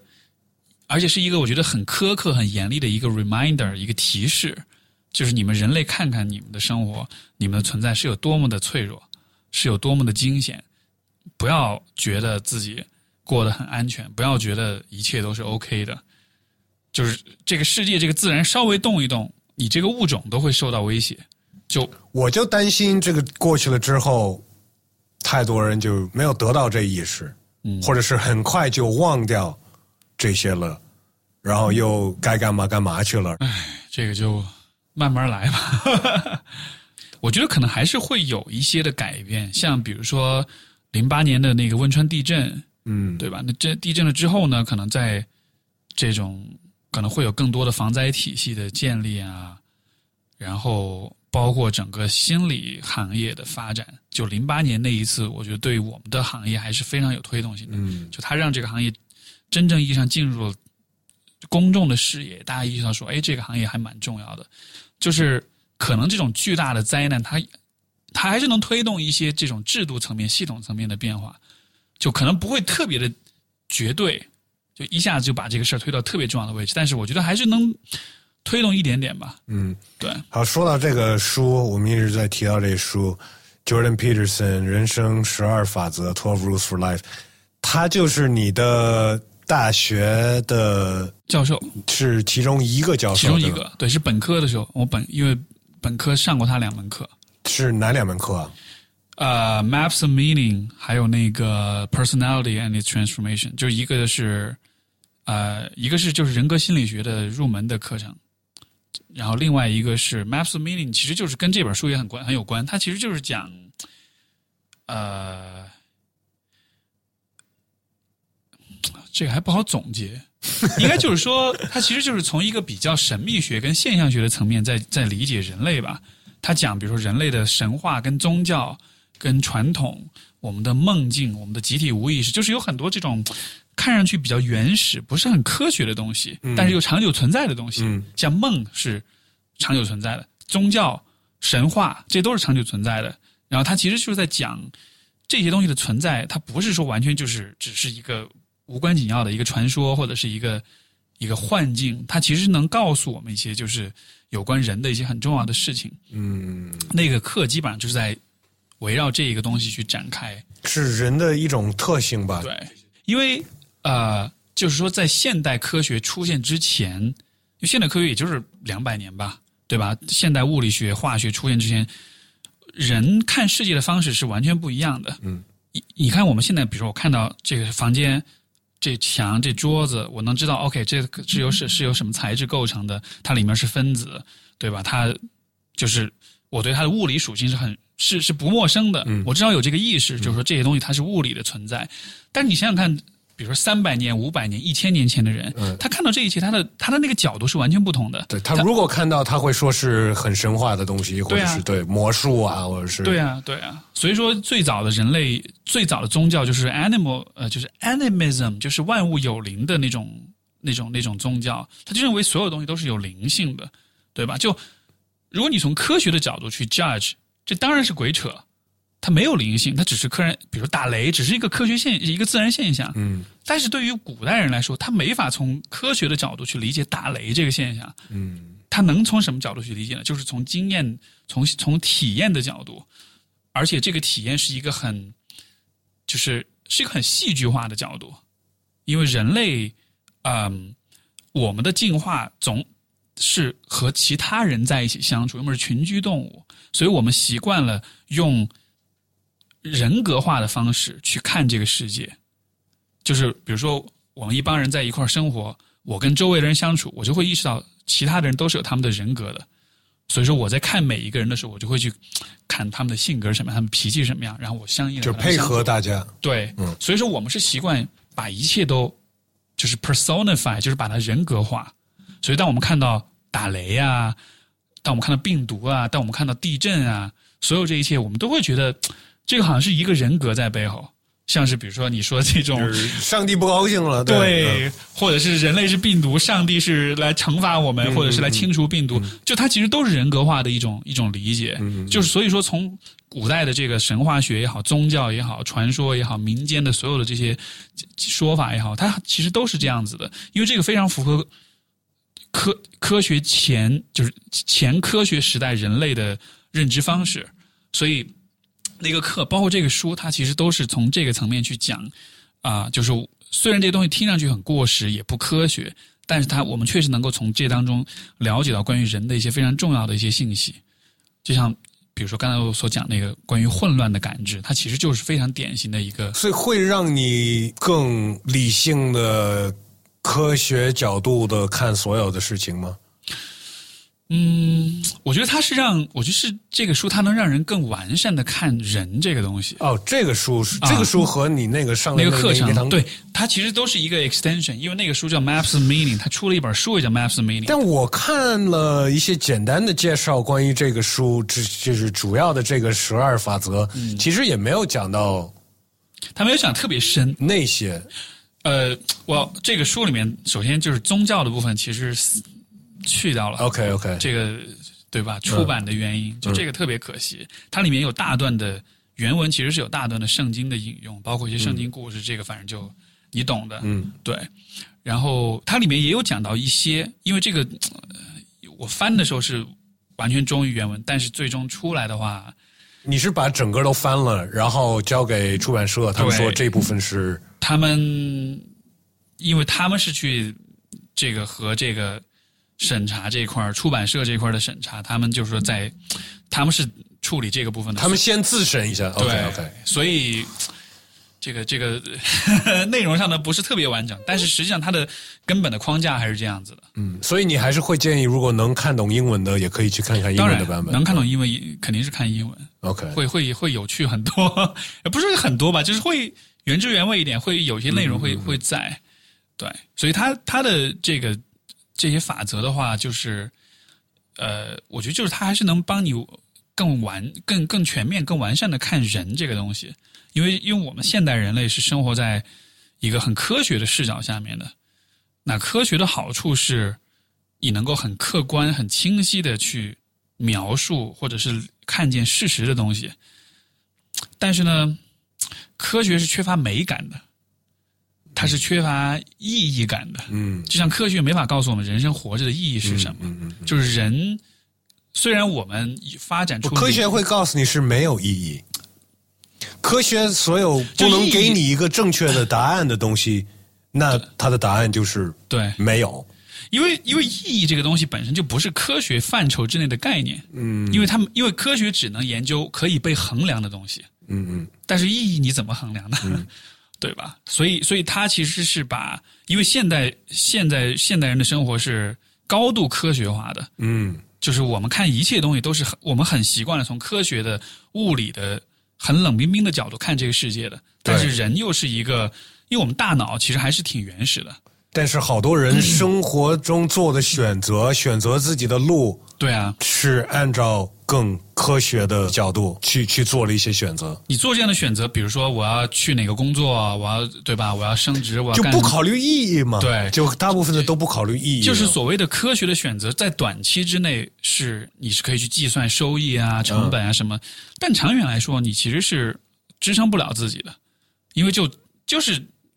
就说这个你你我们是孤独的生，孤独的死，什么也带不走，对吧？那你做所有这一切，你的工作你发展的再好，你钱挣的再多，for what？嗯嗯对吧？就是这个问题是很，你在一个很纯理性、纯科学和经济学的层角度，你是没法回答的。但是这个问题大家又会很关注，因为这对于每一个人的心情感的冲击是很大的。就你当你不知道自己为什么而活的时候，那你干嘛还要活着？所以说，像这本书，它其实就是去试图去回答这样一些问题，就是我们为什么会回答不了意义的问题，可能就是因为我们习惯了从科学的层面在理解它，但是科学的角度它不，它很重要，但它不是唯一的角度，嗯还是应该有一些对于这种，呃，可能就是更深度的，或者是更戏剧化，或者是更所谓意义层面的东西，会有些思考。嗯，所以说，你有了这个部分的话，你才能有更多的动力跟勇气去面对生活，去面对这个你看疫情也好，或者是乱七八糟的事情也好。所以这个书，我觉得它更像是一种在情感上给你添加油料、添加燃料，就它不是那种心理学科普的书籍，告诉你怎么样可以增加自控力，嗯嗯怎么样可以呃提升这个学习和记忆力，就是呃他不他他回答的不是这个层面的问题，他回答的可能更多的是说怎么样找到内心的力量，怎么样让生活更有意义，嗯嗯嗯，就是是类似是这个层面的问题了。你 帮他翻译的时候，然后去掉了那部分，他对这个有意见吗？这个反正他不知道。知道是知道的，他们出版的出，因为出版社应该是会跟呃作者那边的团队应该是会有沟通，我我觉得应该是了解的。这个这个应该不太可能说，就是我偷着给你改了很多东西啊什么的。这个但是有的人可能会说，就哇，我们有的可能，就比方说，Quentin Quentin 嗯 Tarantino，为什么那个电影在中国没有上映？因为他不愿意改版啊，呃，哎是哪个来《好莱？坞往事》，哦啊，没上吗？因为他不愿意改版。哦，好可惜啊！嗯昆汀本来跟中国还是挺有渊源的，但是嗯，对这个，我只能说这这能出版就不错了，就嗯，就是在这样一个氛围跟环境之下，然后我觉得，但不敏感啊，吧？呃我看的那些介绍，我看的他那些讲座，他自己说的，他我嗯，我觉得没有说到这边会觉得因为他有些部分会涉及到关于意识形态、关于政治方面的一些问题，还是会提到。OK，对，因为就是他拿的一些例子，对，嗯。因为他是属于一个很古典自由主义者，就是是意，就是他的意识形态，就是他很强调个体的自由，就 I do whatever I want，、嗯嗯。就是不要任何人来告诉我我应该做什么，所以他其实很反对任何形式的这种意识形态、集体主义的意识形态，那对吧？中国就是。所以，嗯所以可能他有些东西，包括他也有讲到，就不是中国，可能其他一些国家，的这种可能一些政治方面的问题，讲到前苏联啊，讲到比如说这个红色高棉啊，就是有一些有一些不同的这些政体的一些状况，就是这些东西就都呃，就就就可能就没办法很很深入的去去谈，OK，对，所以 嗯，这个从那些简单的介绍是我这个是看不看不出来了。对，就他因为他的切入点还是比较心理学，所以心理学相对来说是一个比较能谈的东西，但是呢。你心理学要往深了谈，你会发现它还是跟文化跟政治有很大关系。对，那些都是人呢，对啊，都是人嘛，那些都是人做的选择呀，对吧？没错，而且是影响了更大一部分的其他的人呢，对吧？对，不就像你上次说的嘛？你说你，你说你说嘻哈的圈子，那对吧？那说说不了更多的东西，那 也是有环境的局限的，对对对对对。都一样。哎，另外，你最近也开始做了一件事，就是一档新的播客，是吧？对，已其实已经不新了，已经出了可能好几个月了。就是就是是一个啊、新的一个节目，叫做 Manly。嗯但是是我是玩了一个文字的梗，就是是 M A N，然后力是中文那个就是树立的力，嗯就是 manly，但就是跟英文那个 manly 就是结合起来这样。然后这个节目是呃是在聊男性气质这个问题吧？而且和一个搭档一起做的，对对对，和那个我我一个朋友叫广敏，然后我们俩他也是他是他，因为他的硕士这个研究就是研究 Peterson 的，研究 Peterson 的受众，因为 Peterson 的受众在北美都是以白人男性为主，嗯他就想搞明白为什么这么多白人男性会喜欢他，所以就做了这么一个一个研究。现在在美国最招人恨的就是白人男性嘛，对吧？对就是所有东西都怪他们。对，很有趣吧？这个，因为你想就，包括这个问题，前段时间我也在网上，我也会跟很多人有这种讨论，包括有些争辩，有一些争论，也也有人来喷我呀、什么的。然后就是，你看我们现在说到，比如说性别的，尤其说到男性，就是当我们会讨论性别，比如说男性的男性气质、男性的身份的认同的时候，当我们会讨论的时候，往往都是和女权主义和性别偏见、性别歧视联系起来的。就是我们只有在讨就是论这些，指指出问题吧，对我们只有在讨论这些问题的时候，我们才会想到啊，男性、女性，对吧？性别这样一些问题。但是这个有一个很大的问题，就是这种问题的讨论是很 combative 的，是很嗯很有争议性的，是很具有战斗性的。就是我们是男的，你们是女的，然后我我怎么着你了，你怎么着我了，就是都是，所以你看这种问题的讨论，在网上其实一般都是比较对抗性会很强，攻击性会很强，大家分战战队啊什么的。你看之前不是什么虎扑直男跟肖战粉丝什么又互撕，就类似这样的，就大家已经做好了那个打仗的准备了。嗯，我们都是非常固执、非常的防御的来看对方的观点，但是我是对这个现象是觉得很很不满，就是因为我觉得不是所有的问题都是能够都应该通过辩论来解决，因为很多时候辩论比较的不是谁更掌握了真理，而是比较是谁更会辩论。会辩论，会谁更有说服力，谁更谁更 charming，谁更有人格魅力。但是他和找到真相，我觉得没有必然关系。所以其实我的这个节目，我想做的就是在一个不那么冲突的一个一个空间或者是一个前提之下，我们就去聊聊看，就是作为一个做一个男人意味着什么。对吧？男男性的角色跟身份跟气质，包括跟男性从小到大生长的所有的这些经历体验，啊、集体的记忆，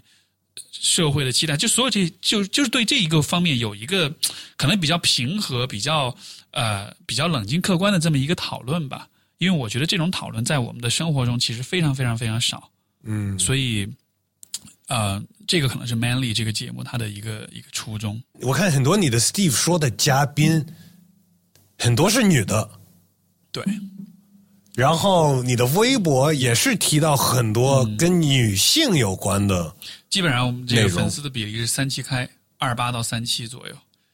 就是你看后台的那个粉丝的性别的统计，七是女，对。嗯，对，所以你是因为大部分关注你的是女性，所以你是在写关于女性的话题吗？我觉得有影响，因为很多人是从是提问或者求助，包括来访者是女性比较多，所以我可能对于女性的这个方面的他们的一些困扰跟问题会了解的更多一些。你会觉得女性更对心理学感兴趣吗？嗯，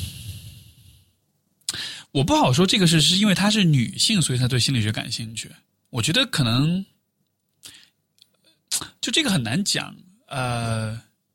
应该是说呃，可能一方面呢，是因为女性的这种心智的成熟和她这种内省的能力，我觉得是比同龄的男性要更成熟一点。比如说，同样是二十岁的男生跟女生，你去看他们的那个心智成熟度的话，我觉得男性总体我的感觉啊，一个非常直观的非科学结论的感觉，我觉得总体是要幼男生要幼稚一点，女性的这种内省跟思考可能更多一些。包括还有一点就是，呃女性身处这个社会的话，她们其实要面对更多的人际关系的压力，嗯，因为她们需要更多时候，你知道，就是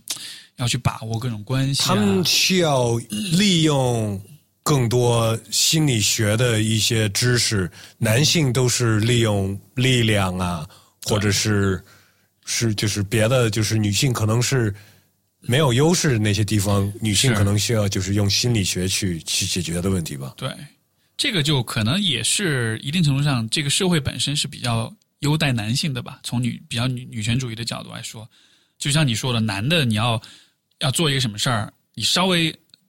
瞪瞪眼睛，对吧？你稍微 argue 一下，稍微强势一点，你可能就搞定了。嗯，但是很多时候女性需要得到他们的东西，她可能就需要各种迂回、各种拐弯抹角，想方设法去。去去去调和各种关系，所以因为她这个方面的要做的事情更多一些，所以可能心理学对她的帮助会更大一些，因为她需要用这样的方式去去处理生活中很多的挑战，所以所以所以我觉得从这个层面来说是，就是女性对心理学的这种整体她的需求会更大一些。所以你做微博，包括另外那个 podcast，、嗯是一点一点发现关注的人更多的是女性，然后一开始其实像我第一个节目就是 Steve 说这个，我倒没有特特别针对男性女性。嗯 Manly 这个做起来，我确实是因为最开始其实很个人的动机，就是我就是其实是对自己的一种疑惑，因为我很多的时候交流的对象是女性，聊的也是他们的一些问题，然后呢，呃，以至于就是我经常思考的，可能都是也许是也不能说完全，但是可能会稍微偏女性的问题多一点点，嗯。或者说是对男性的这个思考会相对少很多。嗯嗯。但是如果放在自己身上，你会发现自己作为一个男性的话，其实有很多问题确实还蛮重要的。举个例子，比如说儿子跟父亲的关系，就这其实是一个很多男人其实不太，很多男人心里面知道这很重要，但是他们不太去聊这个话题，他们也不太知道怎么去聊。嗯，但实际上，父亲对儿子的这种影响跟示范作用，我觉得是非常非常非常深的。对，我们上次录的时候，就是我、你嗯刚发了一期你的 podcast 没多久，就是你采访你爸嘛，对对对对啊、是是是，我就觉得哇，这个真的我完全做不到的一件事情，你问的那些问题我根本做不到。对，像我那个，我能跟他那样去聊，也是因为我们之间的关系，我也花了很多年的时间去去修补、去调和、去去弥合。因为我觉得，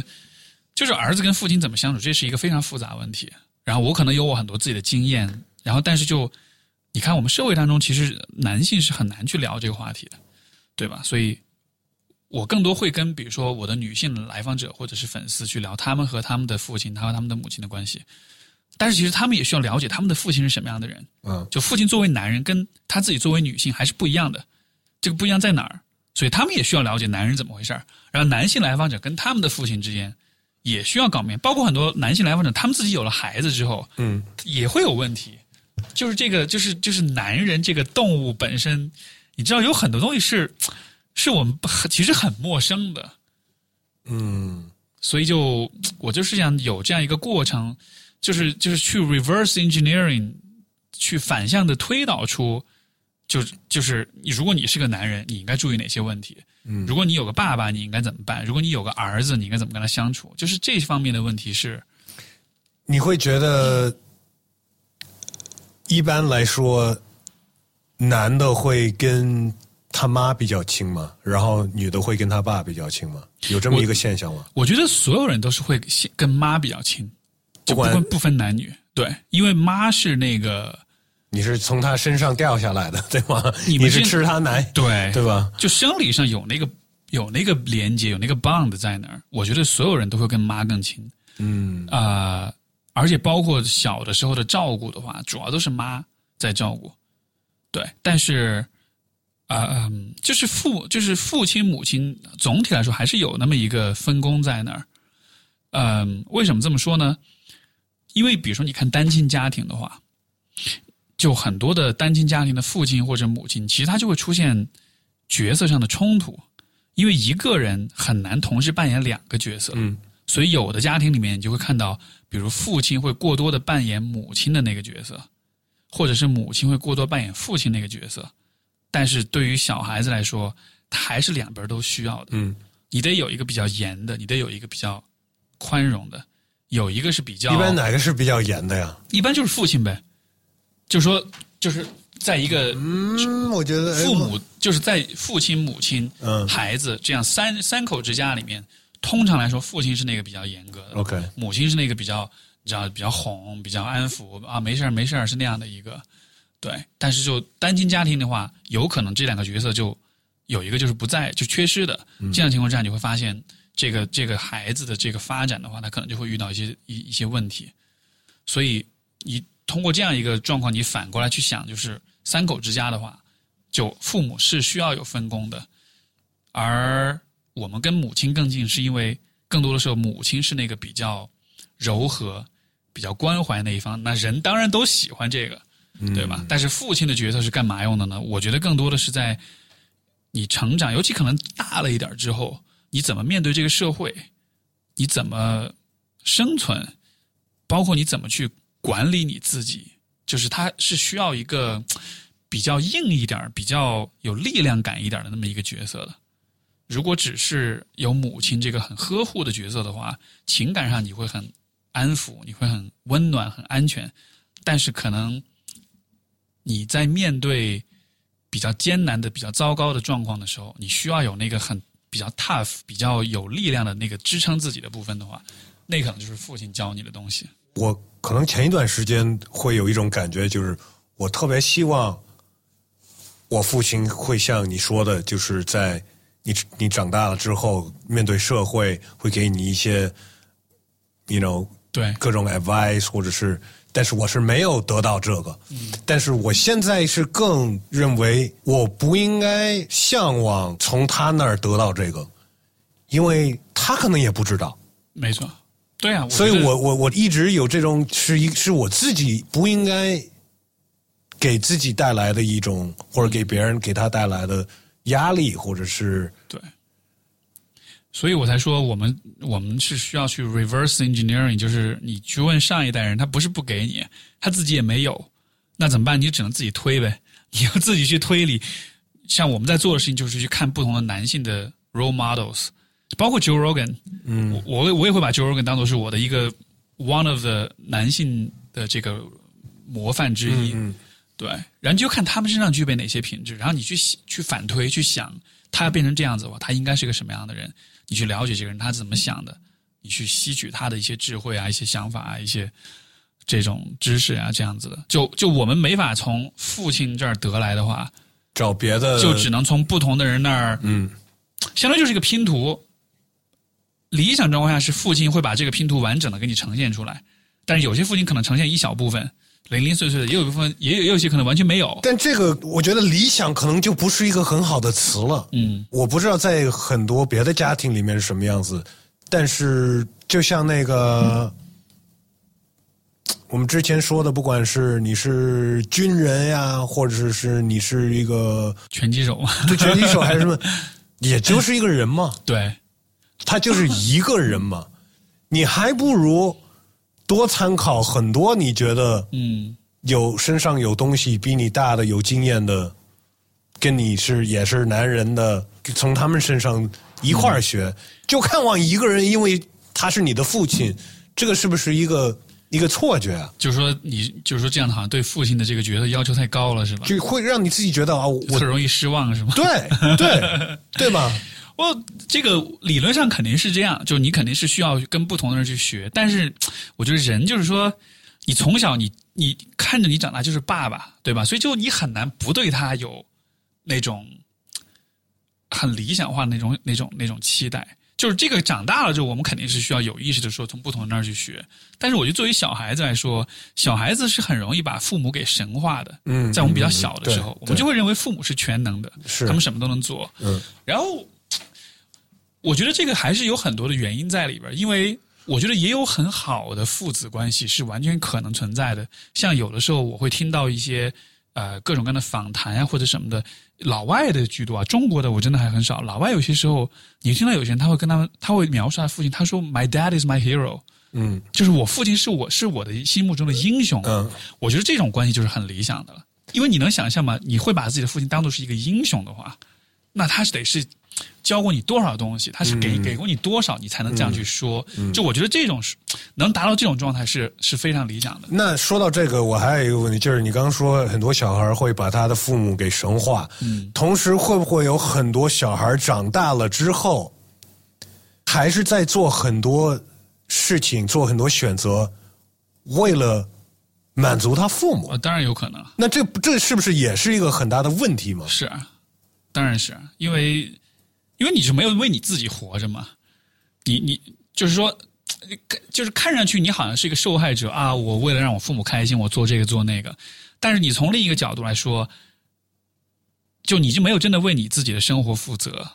你的选择都是都是因为你父母而做的。你其实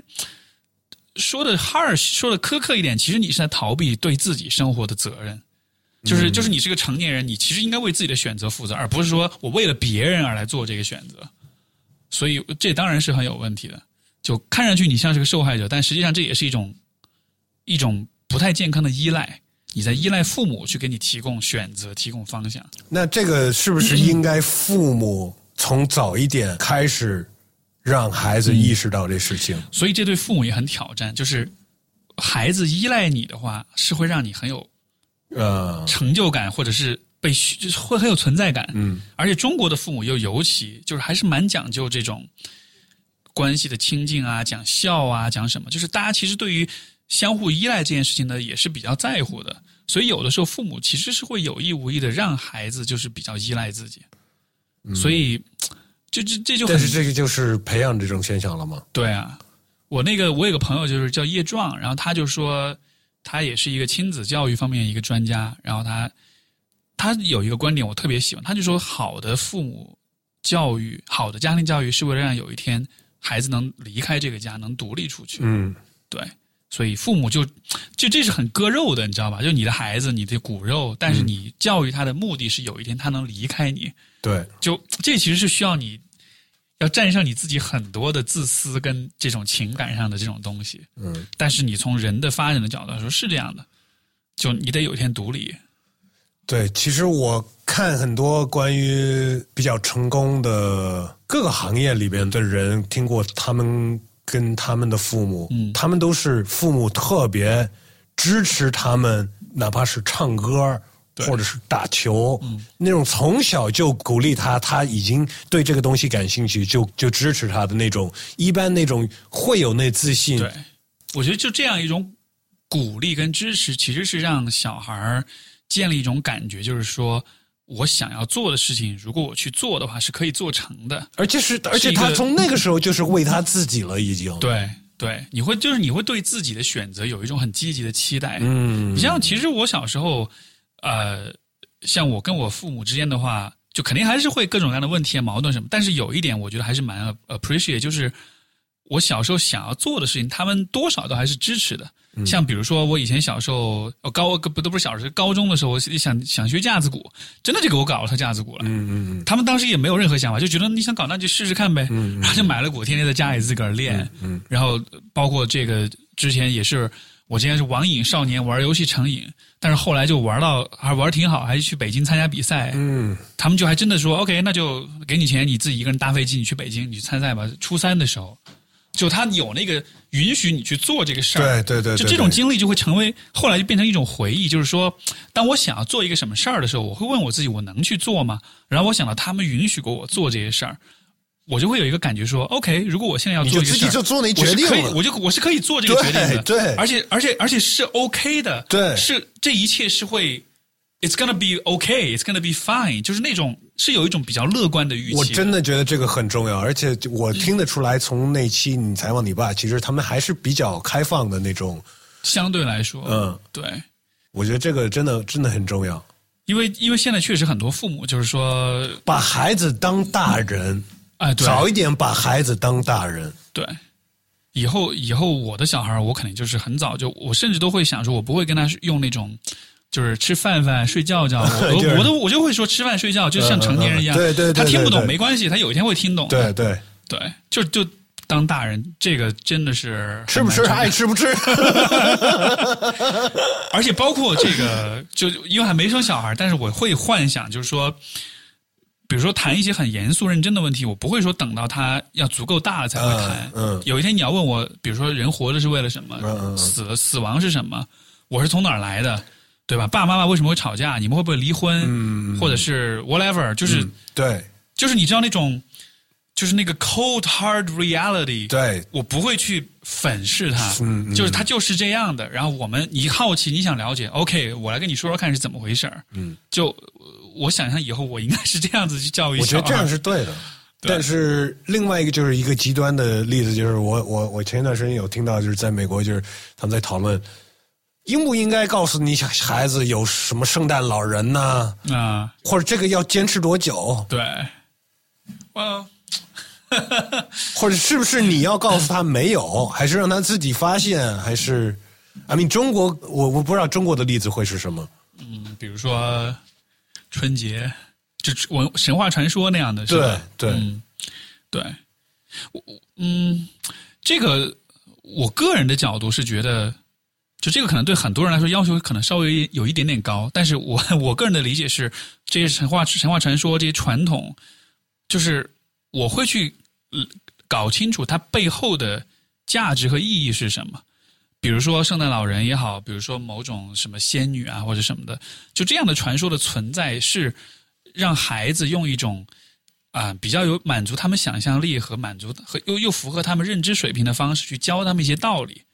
你要做个好圣诞老人没有教什么道理。圣诞老人不是就说你要你要做个好孩子嘛，不然你就没有礼物嘛。就他还是有那么一点儿对吧？对，就是他还是有那么一点儿这个道德约束的这个意义在里面。所以就说，OK，如果我搞清楚说这个传说它的作用是道德约束的话，我可以依赖这个故事去教小孩，但我也可以不依赖，我也可以有我自己的方式。你可以有你自己的故事。对啊，有自己的故事。嗯对，因为现在那个有很多这种童话绘本啊什么的，它它不一定依赖某一个，你知道，就是很大众的、很主流的一个故事去教小孩。前一阵子我看的那个，哎，那个纪录片我一下想不起来了，胡是还是胡歌做的制作的，很好看。那个呃是书呃是是是关于书籍的，OK，书，哎，那叫什么？至少还有书籍嘛，大概是这么一个名字，我忘了。B 站上可以找那个。然后它里面有一集就是讲这个儿童绘本，然后就是他采访了三个呃两个做儿童绘本的这个作者，然后你看他们的那个写的那些故事，他们创造那些内容，就是 Holy fuck，就实在太有意思了。就是小孩子的那个想象力跟跟那种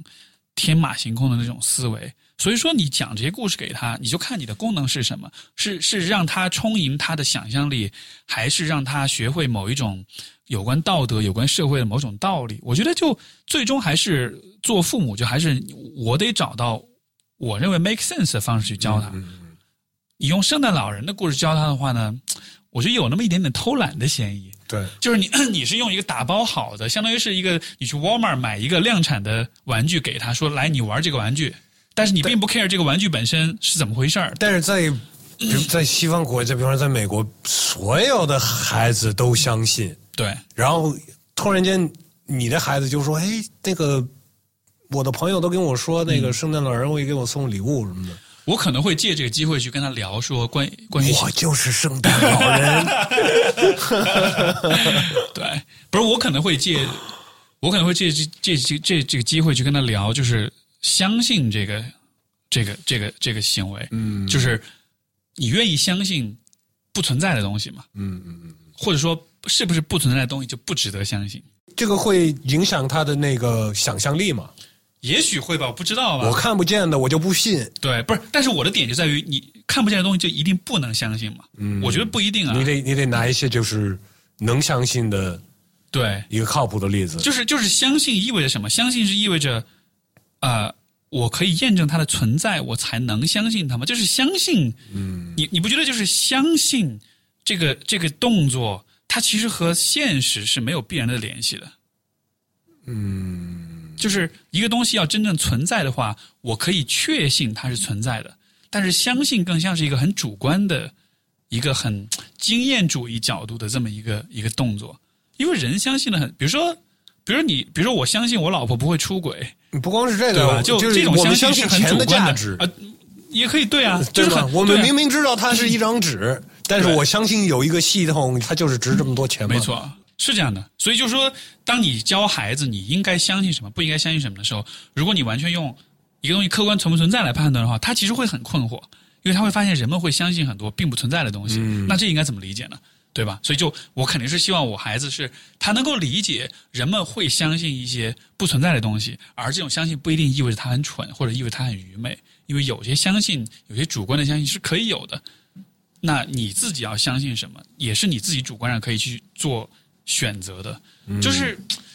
就是这一切其实都很复杂。对，我觉得这个更应该问一些有长大、已经长大了的孩子的一些父母，对，可能他们还会有更多没错。观点。我我现在就是没有对，只是在这个自己歪歪，对很理想化的那种。好好好，那我们现在呢，就是上次你来的时候，其实上次我是到你那儿，对，所以也没有问你这个。每次我会问不是啊，第一次来的嘉宾的一串问题，呃是那种是那种 rapid fire 那种。呃，不一定像 rapid fire，我觉得就随便。来 bring it。呃，有有没有什么你不能没有的东西？啊、天哪！嗯，精神生活，还有我老婆。这两点是想到了，他也要听这个。呃，他不一定会听，但不是，但是很诚实的说，这两点我觉得这两个还蛮重要的，那他给你精神的生活，因为我跟他之间有很多精神生活，所以所以共同满足了。呃，你平时做饭，这个我知道，对啊，做饭对，有没有一道算是你的拿手的拿手菜。菜？，yes，回锅肉，哦，对，这是我，，OK，这是我非常，就是我曾经地道的，我个人觉得做的还蛮地道的。然后，因为以前在加拿大留学的时候，你最想吃的就是这个。对，而且那个时候，呃，因为因为它是道很经典的家乡菜，嗯，就川菜的代表。你我去任何一个川菜的餐厅，就啊、火锅店除外啊，一般的川菜的餐厅，你看它的水平如何，你点一道回锅肉，我吃了之后，我大概就知道这厨子他做的手法正不正。那回锅肉是要放豆瓣酱的吗？对，那是不是需要有很好的豆瓣酱才能做很好的？豆瓣酱其实就是所有的市面上买的这种就 OK。OK 关键就是它很讲究，它里面有很多的这个细节需要去注意。它是又很考刀工，又很考调味，很考火候，整体的，就是因为川菜就是它很重调味，所以你像像回锅肉、像鱼香肉丝这样的菜，它对调味的这个要求比较高。嗯，所以所以的话就很是很经典的菜，所以这个菜我做了很多很多很多次，都数不清楚了就是就是绝对的 主打招牌菜。下次去 去你们家吃一对个。对对对，有有机会做给你吃。哎呃，有没有最近买的东西你觉得很好，很或者是很值，可以推荐给大家？嗯，想想看啊，我我最近有买一个我还没有拿到的东西，但是我还蛮期待的，就是就是那个呃，是是一个 VR 的游戏设备，就是 Valve Oculus 那个不是，是那个 Valve Index，因为最近 Valve 就是做那个半条命，你知道吗？Half Life 那个游戏，它是一个游戏公司，然后他们 Steam 那个平台你知道吧？然后这个、呃不玩游戏是吗？不没没我不知道这个。哦，OK OK，就是他们反正出了一个，就是呃，因为因为首先就是 Valve 这个公司，它是个游戏制作公司，它做那个半条命这个系列非常经典的一个一个游戏的系列，他们后来就做了 Steam 这个平台，然后这个平台现现在出了一个一个一个 VR 设备，就是叫做 Index Valve Index，然后同时伴随着这个设备出了一个游戏叫是 Half Life Alex，它也是一个 VR 版的 Half Life 这个游戏，然后我非常非常期待这个游戏本身，包括这个设备本身，然后就是，但是这个要两个月之后才能拿到货，因为现在他们暂停发货了。是从国外要寄从美国对代购过来，国内的话现在现在国内也有一些现货，但是被炒到非常非常贵。就是带的一个一一个一个是头戴头戴设备，然后有手上有那个昨天我还刚录了一个人，他也回答这个问题，是一个 VR 的是吧？一个东西，对对，但他是拿来看 A 片的。啊，好吧，呃，你电脑上的浏览器啊哈。现在或者平时都会开开的哪些网站？哦，就上面那个收收工具栏那个是吗？对，哦，很多，嗯，我大概都能记得顺序，呃，Wikipedia、微博，知乎，呃呃，邮箱就是我用的是网易，网易的邮箱，然后这个想想看还有什么，呃呃，YouTube，然后有一个我很喜欢的网站叫叫 Eon A E O N 点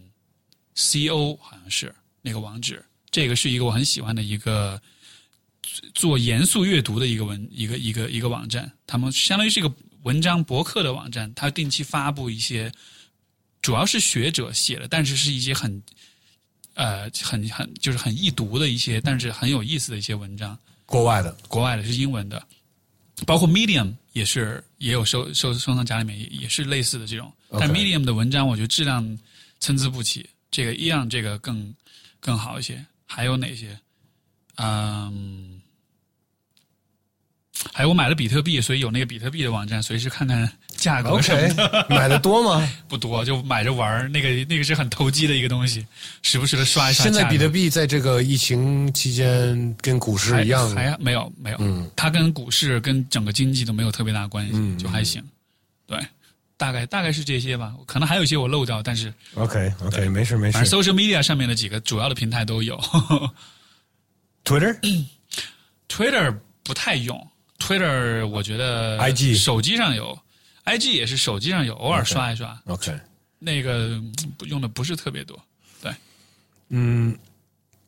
对你本人或者是对你这行业的呃，经常遇到的一些别人对你的误会是什么？你可以选择，要么是对一个心理咨询师，或者是对咨询师吧，对咨询师啊，这太多了。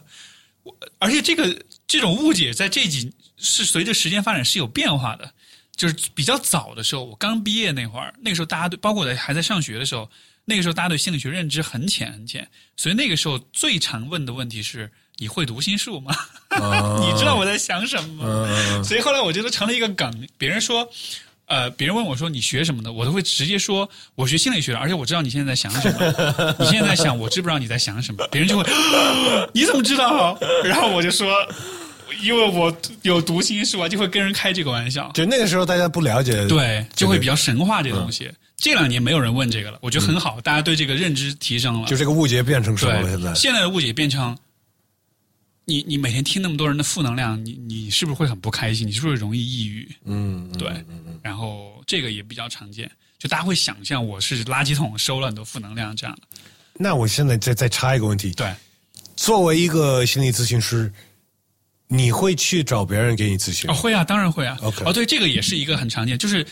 呃，类似一个问题，就是你会你自己会不会心里是不是特别好，一点问题都没有？嗯，然后我说，当然不是啊。OK，就医者难自医。医生也不可能从来不生病，嗯，所以我觉得一样的。你是固定的去做咨询吗？还是就是有？现在没有固定了，曾经是有过一段很长的时间是固定的咨询师。OK，对，因为每个人都，我也是人嘛，每一个人都有自己的成长中的一些 issue 啊，一些问题什么的都会有，而且反而我是完全不觉得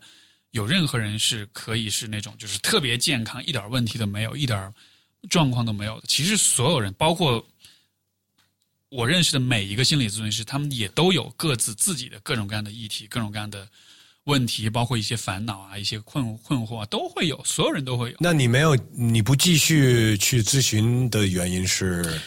因为那个阶段吧，就是我面临的一些挑战或者问题，可能我自己一个人调整消化不了，对我需要另一个人来帮我。现在的话，就是可能到了一个比较一切都比较呃可控的一个，或者说能够我能够处理好的一个一个阶段了。但是如果比如说以后遇到一些变化啊、波动啊，或者是状况，我我也会毫不犹豫去找找其他咨询师来帮我的。OK，对。你会跟二十岁的你说一些什么样的话？二十岁在多伦多吗？二十岁，对我我 我特别俗，我会说买比特币。是吗？你这么看好这个呀？不是，因为那个时候才。可能几美金吧，不是后来涨了两万吗？啊，但这开玩笑。那你可以买买很多东西啊，你可以买苹果，买一大堆吧。对，是是是，不是就这个就是是 time travel 的那个幻想嘛？对对对对。但是除开这个的话，嗯，我觉得更多就是鼓励的话，就是以后的以会以你以后会遇到很多很多事情，好的坏的都会有，但是那一切其实都啊、就是 everything happens for a reason，、而且所有的事情最终放在一起，其实它都是会是有意义的事情，都是会有价值的。然后就是不用害怕未来会发生什么，就就尽情的去体验一切，去面对有 gonna be okay. You're gonna be okay，就是这样的。因为我觉得，其实二十岁的时候最怕的其实就是这个，就是未来，未来有没有可能我会很很惨或者很糟糕，嗯或者是我想做事情有没有可能做不成。嗯而且那个阶段也是自己一个人在留学，其实挺孤独的，而且也没有人支持你，没有人鼓励你，所以那个时候我觉得最需要的其实不是什么特别有智慧的建议，因为智慧的东西你自己去摸索，嗯，你自己去建设，这个是最靠谱的。别人告诉你的道理其实不是你的，嗯，你你得有你自己的经历，你才能这样。所以我觉得就是 you'll be fine，don't worry，就加油，就是勇敢的直面你的生活就好了。，OK。对。你有什么样的强迫症的习惯？你愿意泄露出来吗？嗯，我有一个说起来可能有一点点羞耻感的一个习惯，就是就是你知道鼻子上毛孔不是有那种粉粉刺嘛？那种我也不知道那叫什么东西，就是我有的时候我喜欢黑头黑头，对我有的时候我喜欢拿镊子去捏它，因为有的时候它油油我我皮肤比较油性，有的时候它那个长得有点大，一个凸在那儿的时候。我就拿镊子把它捏出来，那一瞬间我觉得好爽，有一种异样的快感。就然后，然后有的时候，比如说出差啊，或者是在没有在家里，我是镊子不在手边我摸着了之后，我说：“哎呀，这有一个好大的这个，啊一定要弄掉。我一定要弄掉。”我觉得啊，好不爽啊，强迫症。其实它没有影响你，其实没有，就但就是一个很有点恶心的一个。不会啊，也可以。另一方面，你可以说你的你的脸、你的鼻子上的毛孔都很干净啊。但那不是，但那不是一个为了健，就是为了就是一个亲个人健康的一个问题，你知道吗？I don't care，就是个人健康，那就是就是就是异样的一种快感。嗯，对。这个问题问的好。呃，在你的行业里面，有没有什么事情是别人不愿意做的，但是你愿意做的，或者是相反，啊，别人你不愿意做的，但是很多其他的人，哎，其实真的有哎，就你看，像做播客这种事情就是这样的，因为我们行业的大多数人其实还是闷头闷头做咨询、做工作，他其实不那么的有意识去想要去 reach out 到这个大众群体当中，因为大多数咨询师他有了稳定的来访之后，他就能生存了。呃，写文章、做节目，或者是这种上电视或者上媒体啊什么的，但有一一部分人是很想要出名，包括他很想要赚一些很昧良心的钱去忽悠别人，这种的话很喜欢。但是像我的行业当中，啊、比较靠谱、比较比较专业的咨询师，总体来说不太在公众面前去表达和发声。但是我是属于异类，就我是很多的去去和大家对话的。这个是心理咨询师为了他的客户、呃有这么一个规则吗？就是不让他们知道我、我身份、对我的任何。这个是有有一方面是这样子，就是说咨询师跟来访者最好是一张白纸，嗯，就完全不了解你，我只知道你是个咨询师，然后知道你是专业人士，你有这那样那样的一些资质什么的，嗯，但是说实话，我我觉得这个不是一个，这只是一个一个因素，但是它不是一个规则，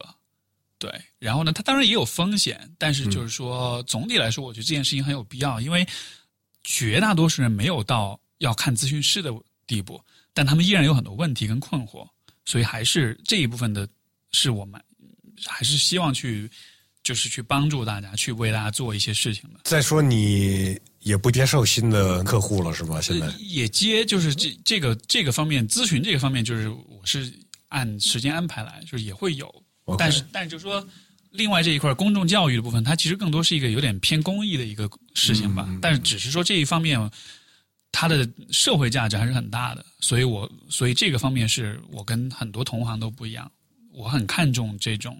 这个行业对于公众的教育跟引导这个方面的价值。就说白了，就是社会责任感比较强吧。嗯，对。如果你可以放下所有那些，放下所有那些客户，放下你的微博，放下播客，呃，你可以按暂停去任何一个地方或者干任何一个事情，一年的时间，你会去哪儿或者干什么？哦，可能我觉得地方倒没有特别限定，但是我反而会去一个比较深山老林一点的地方待一年吧，然后想就是就是想写想认真的深入的做一些这个写作创作吧，对，然后如果我老婆不加班的话，我也把她一块带上。就可能我们两个人，但是主要想做的事情就是静下心来，认真的，很真的是很认真的思考跟写一点的什么东西。对，就我玩心不是特别重，就不是那种说喜欢你知道到处去玩的那种。对，OK，现在人类或者社会有哪些事情，你觉得我们再过二三十年、三四十年、四五十年回头看，会觉得我们那个时候怎么那么怎么会那样？哦，嗯，很有意思。我会想到的一点就是有关寿命的问题。我觉得三十应该这么说，就是我觉得我们这一代人，我觉得我们的寿命应该都能很轻松的达到一百岁，因为未来科学医疗技术的发展，我觉得肯定是会超出我们想象的。啊，包括当然这个我。我也是像 Joe Rogan，包括其他一些这个就是播客或者是一些其他的信息源，就是有讲到现在医学研究对于像细胞老化这个问题的研究，就会甚至说对于细胞的这个就是你去为反转它的这个生长，甚至会让它变更年轻的。就当然这个是非常前沿的研究，还没有真的很大规模的这种呃实践或者应用。但是我觉得有可能在五十年之后。也许那个时候人的寿命可以达到 一百、一百五，甚至两百岁。如果是这样子的话，而且就是 aging 衰老这件事情可能就会不一样，因为现在的人大概你到了可能五六十岁，你身体就开始有很多病啊什么的。也许以后是人能活到一百五、两百岁，而且前面一百年都能很健康的活着，会有很好的精力，就有可能。如果是那样子的话，那个时候人生的整个规划跟意义，我觉得跟现在就会完全不同。因为你看，比如说我们现在看。结婚生孩子这件事情，为什么大家那么焦虑？因为农业社会留下来这套观念，就就是啊，长大了就要结婚，对吧？但是那个时候是因为人的平均寿命就是五十岁左右，嗯嗯嗯，所以你在十八岁你还不结婚，你就晚了。但是现在的人寿命已经大大超过了，所以现在你，所以你用过去的观念来规定现在的这个婚姻的选择，觉得哎呦，你都二十好几了，你还不结婚，其实这是很荒谬的。所以，同样的道理，如果以后人类的寿命是一百五、两百岁的话，我们今天看很多问题，其实都会不 make sense。所以，你那个时候长到那个九十岁的时候，你还是得找一个三十岁的女孩生孩子，是吗？哎，也有可能是那个时候，我们对于年龄这件事情的执念就没那么强了，我们就不会认为三十岁就一定是，或者越年轻就一定是越好的了。嗯，因为你想，如果一个人，比如说我九十岁。比如说，你可能会觉得人家有有经验，或者是那个那个价值就更多了。对啊，就是八九十岁，你是人类的壮年期的话，那很牛逼哎。嗯，就那八九十岁的生命智慧或者是阅历是非常非常丰富，你是没法想象的。那个年纪说不定是一个非常牛逼的年龄。嗯，所以就不知道吧，就是一种脑补，一种一种想象。希望我们能赶上这些科技。对，说到这个，我反问你一个问题，就是。如果有一天技术发展让我们可以选择你能否永生，你会选择永生吗？应该不会。为什么？因为很多东西就会没有意义了。就会没，比如什么呢？就我自己认为，很多东西就是当你要失去它的时候，你才珍惜它。那如果你可以永生的话。很多东西你就不会那么珍惜了，就就还没没什么价值了。对啊，啊，嗯，这个问题我现在问过很多人，我觉得几乎所有人都还是会说我不想永生。对对，挺恐怖的呀。而且如果就是你一个人永生的话呢，那也挺孤独的呀。你没有看过那些吸血鬼的那些那些故事吗？有啊。为什么他们那样啊？嗯，因为对他们来说，就是很多东西没有意义了呀。是。他们都已经什么好几百岁了那种，你是会选择？呃，我可能会选择稍微活长一点点。对，长一点我可以接受永生。不，但是就假设这个设定是，你要么就正常，要么就永生，就你没法只是延寿，你懂那就正常呗。就还是正常。对啊对啊，对啊。所以，所以你能想象吗？以前老以前的这个古代会有皇帝会想要练仙丹得永生，嗯，什么样的 maniac 才会想要得永生？对啊，你知道对啊，吗？对啊，对啊。其实 “never” 和 “always” 这两个词，我觉得都是挺、嗯挺恐怖的。对，嗯，OK，你人生中可以说出一个不太好的经历，但是回头看，它把你变得更好。啊，不太好的经历，但是把我变得更好。嗯，可能，也许去加拿大留学算是一个吧。它也不能说是不好，它是个很复杂的经历。然后我说不好，可能主要是因为那个阶段是一个，因为是完全自己一个人，就应该说是人生中最孤独的一个体验。因为你在之前是跟父母在一块儿，之后的话可能就谈了恋爱啊，或者是包括现在就是有了伴侣之后，就总体来说是不孤独的。而且你看有很多朋友啊什么的。但是留学的话，我觉得现在回想起来，觉得那个时候其实自己还是挺不容易的。而且你肯定有 culture shock 嘛？对对，而且因为你去了一个地方，你对那儿不熟悉，你都不知道你能干什么，就你的世界是很狭窄的。我的生活在很多年里面就是学校，然后可能也许是有一些电影院啊、一些餐厅啊什么的，但是总体来说，那是一个非常狭隘的一个世界。所以想起来，我觉得还蛮惨的。就而且而且而且我是零四年出去的，然后现在小孩不一样，现在小孩都很有钱，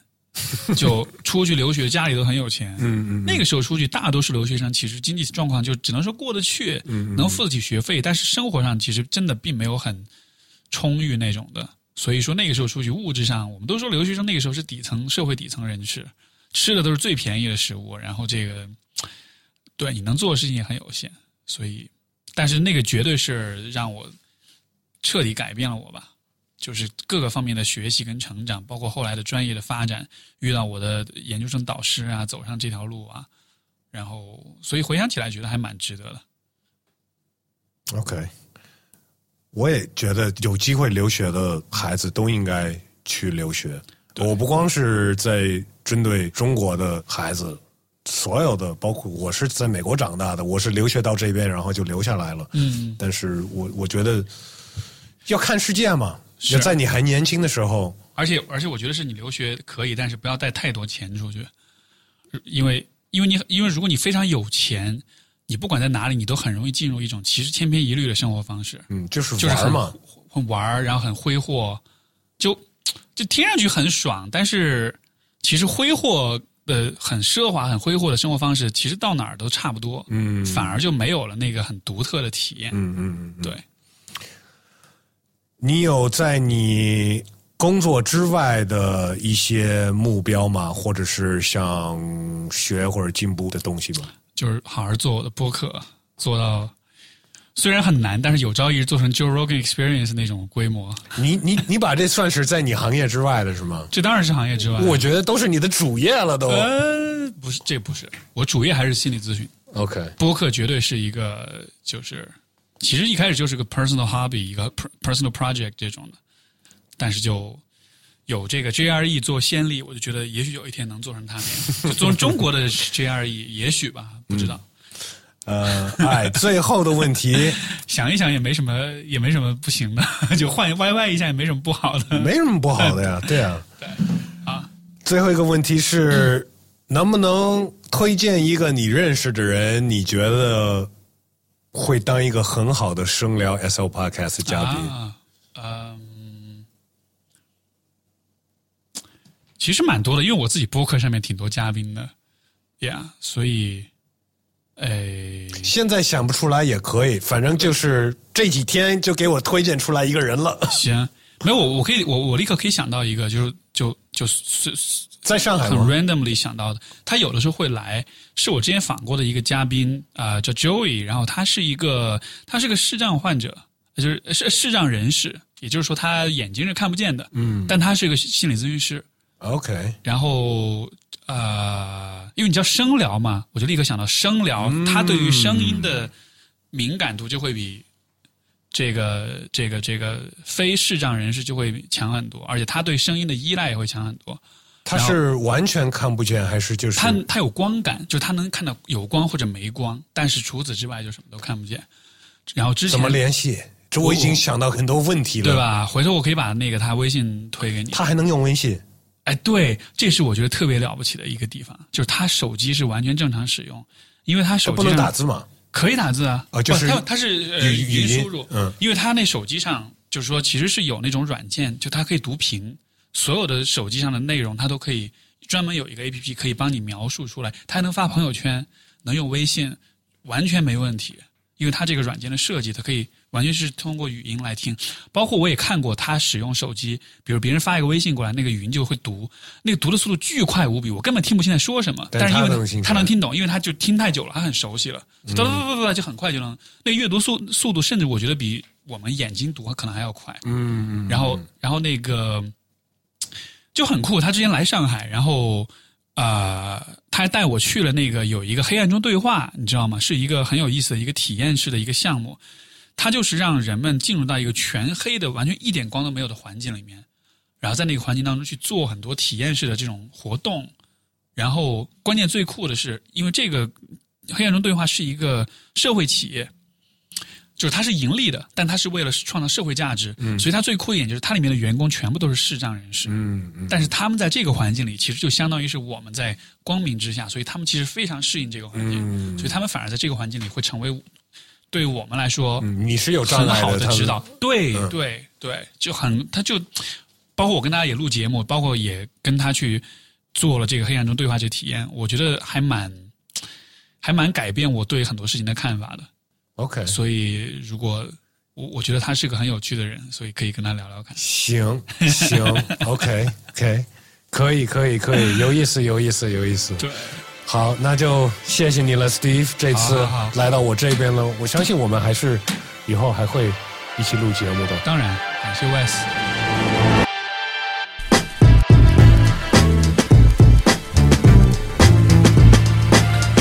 哎。感谢大家收听声聊 SL Podcast，感谢这一期的嘉宾 Steve 时，可以关注他的播客 Steve 说，还有他另外新做的节目 Manly。另外，如果有听众对他翻译他教授的那本书叫做《人生十二法则》，来自乔丹·彼得森。Jordan Peterson's The Twelve Rules of Life。如果感兴趣的话呢，可以去买一本支持他一下。想支持我的话呢，支持声聊 SL Podcast 的话呢，最简单的方法就是订阅、按赞、转发、评论，跟我互动。那在最后呢，要祝所有我们听众朋友们身体健康，Peace and Love。I'm out。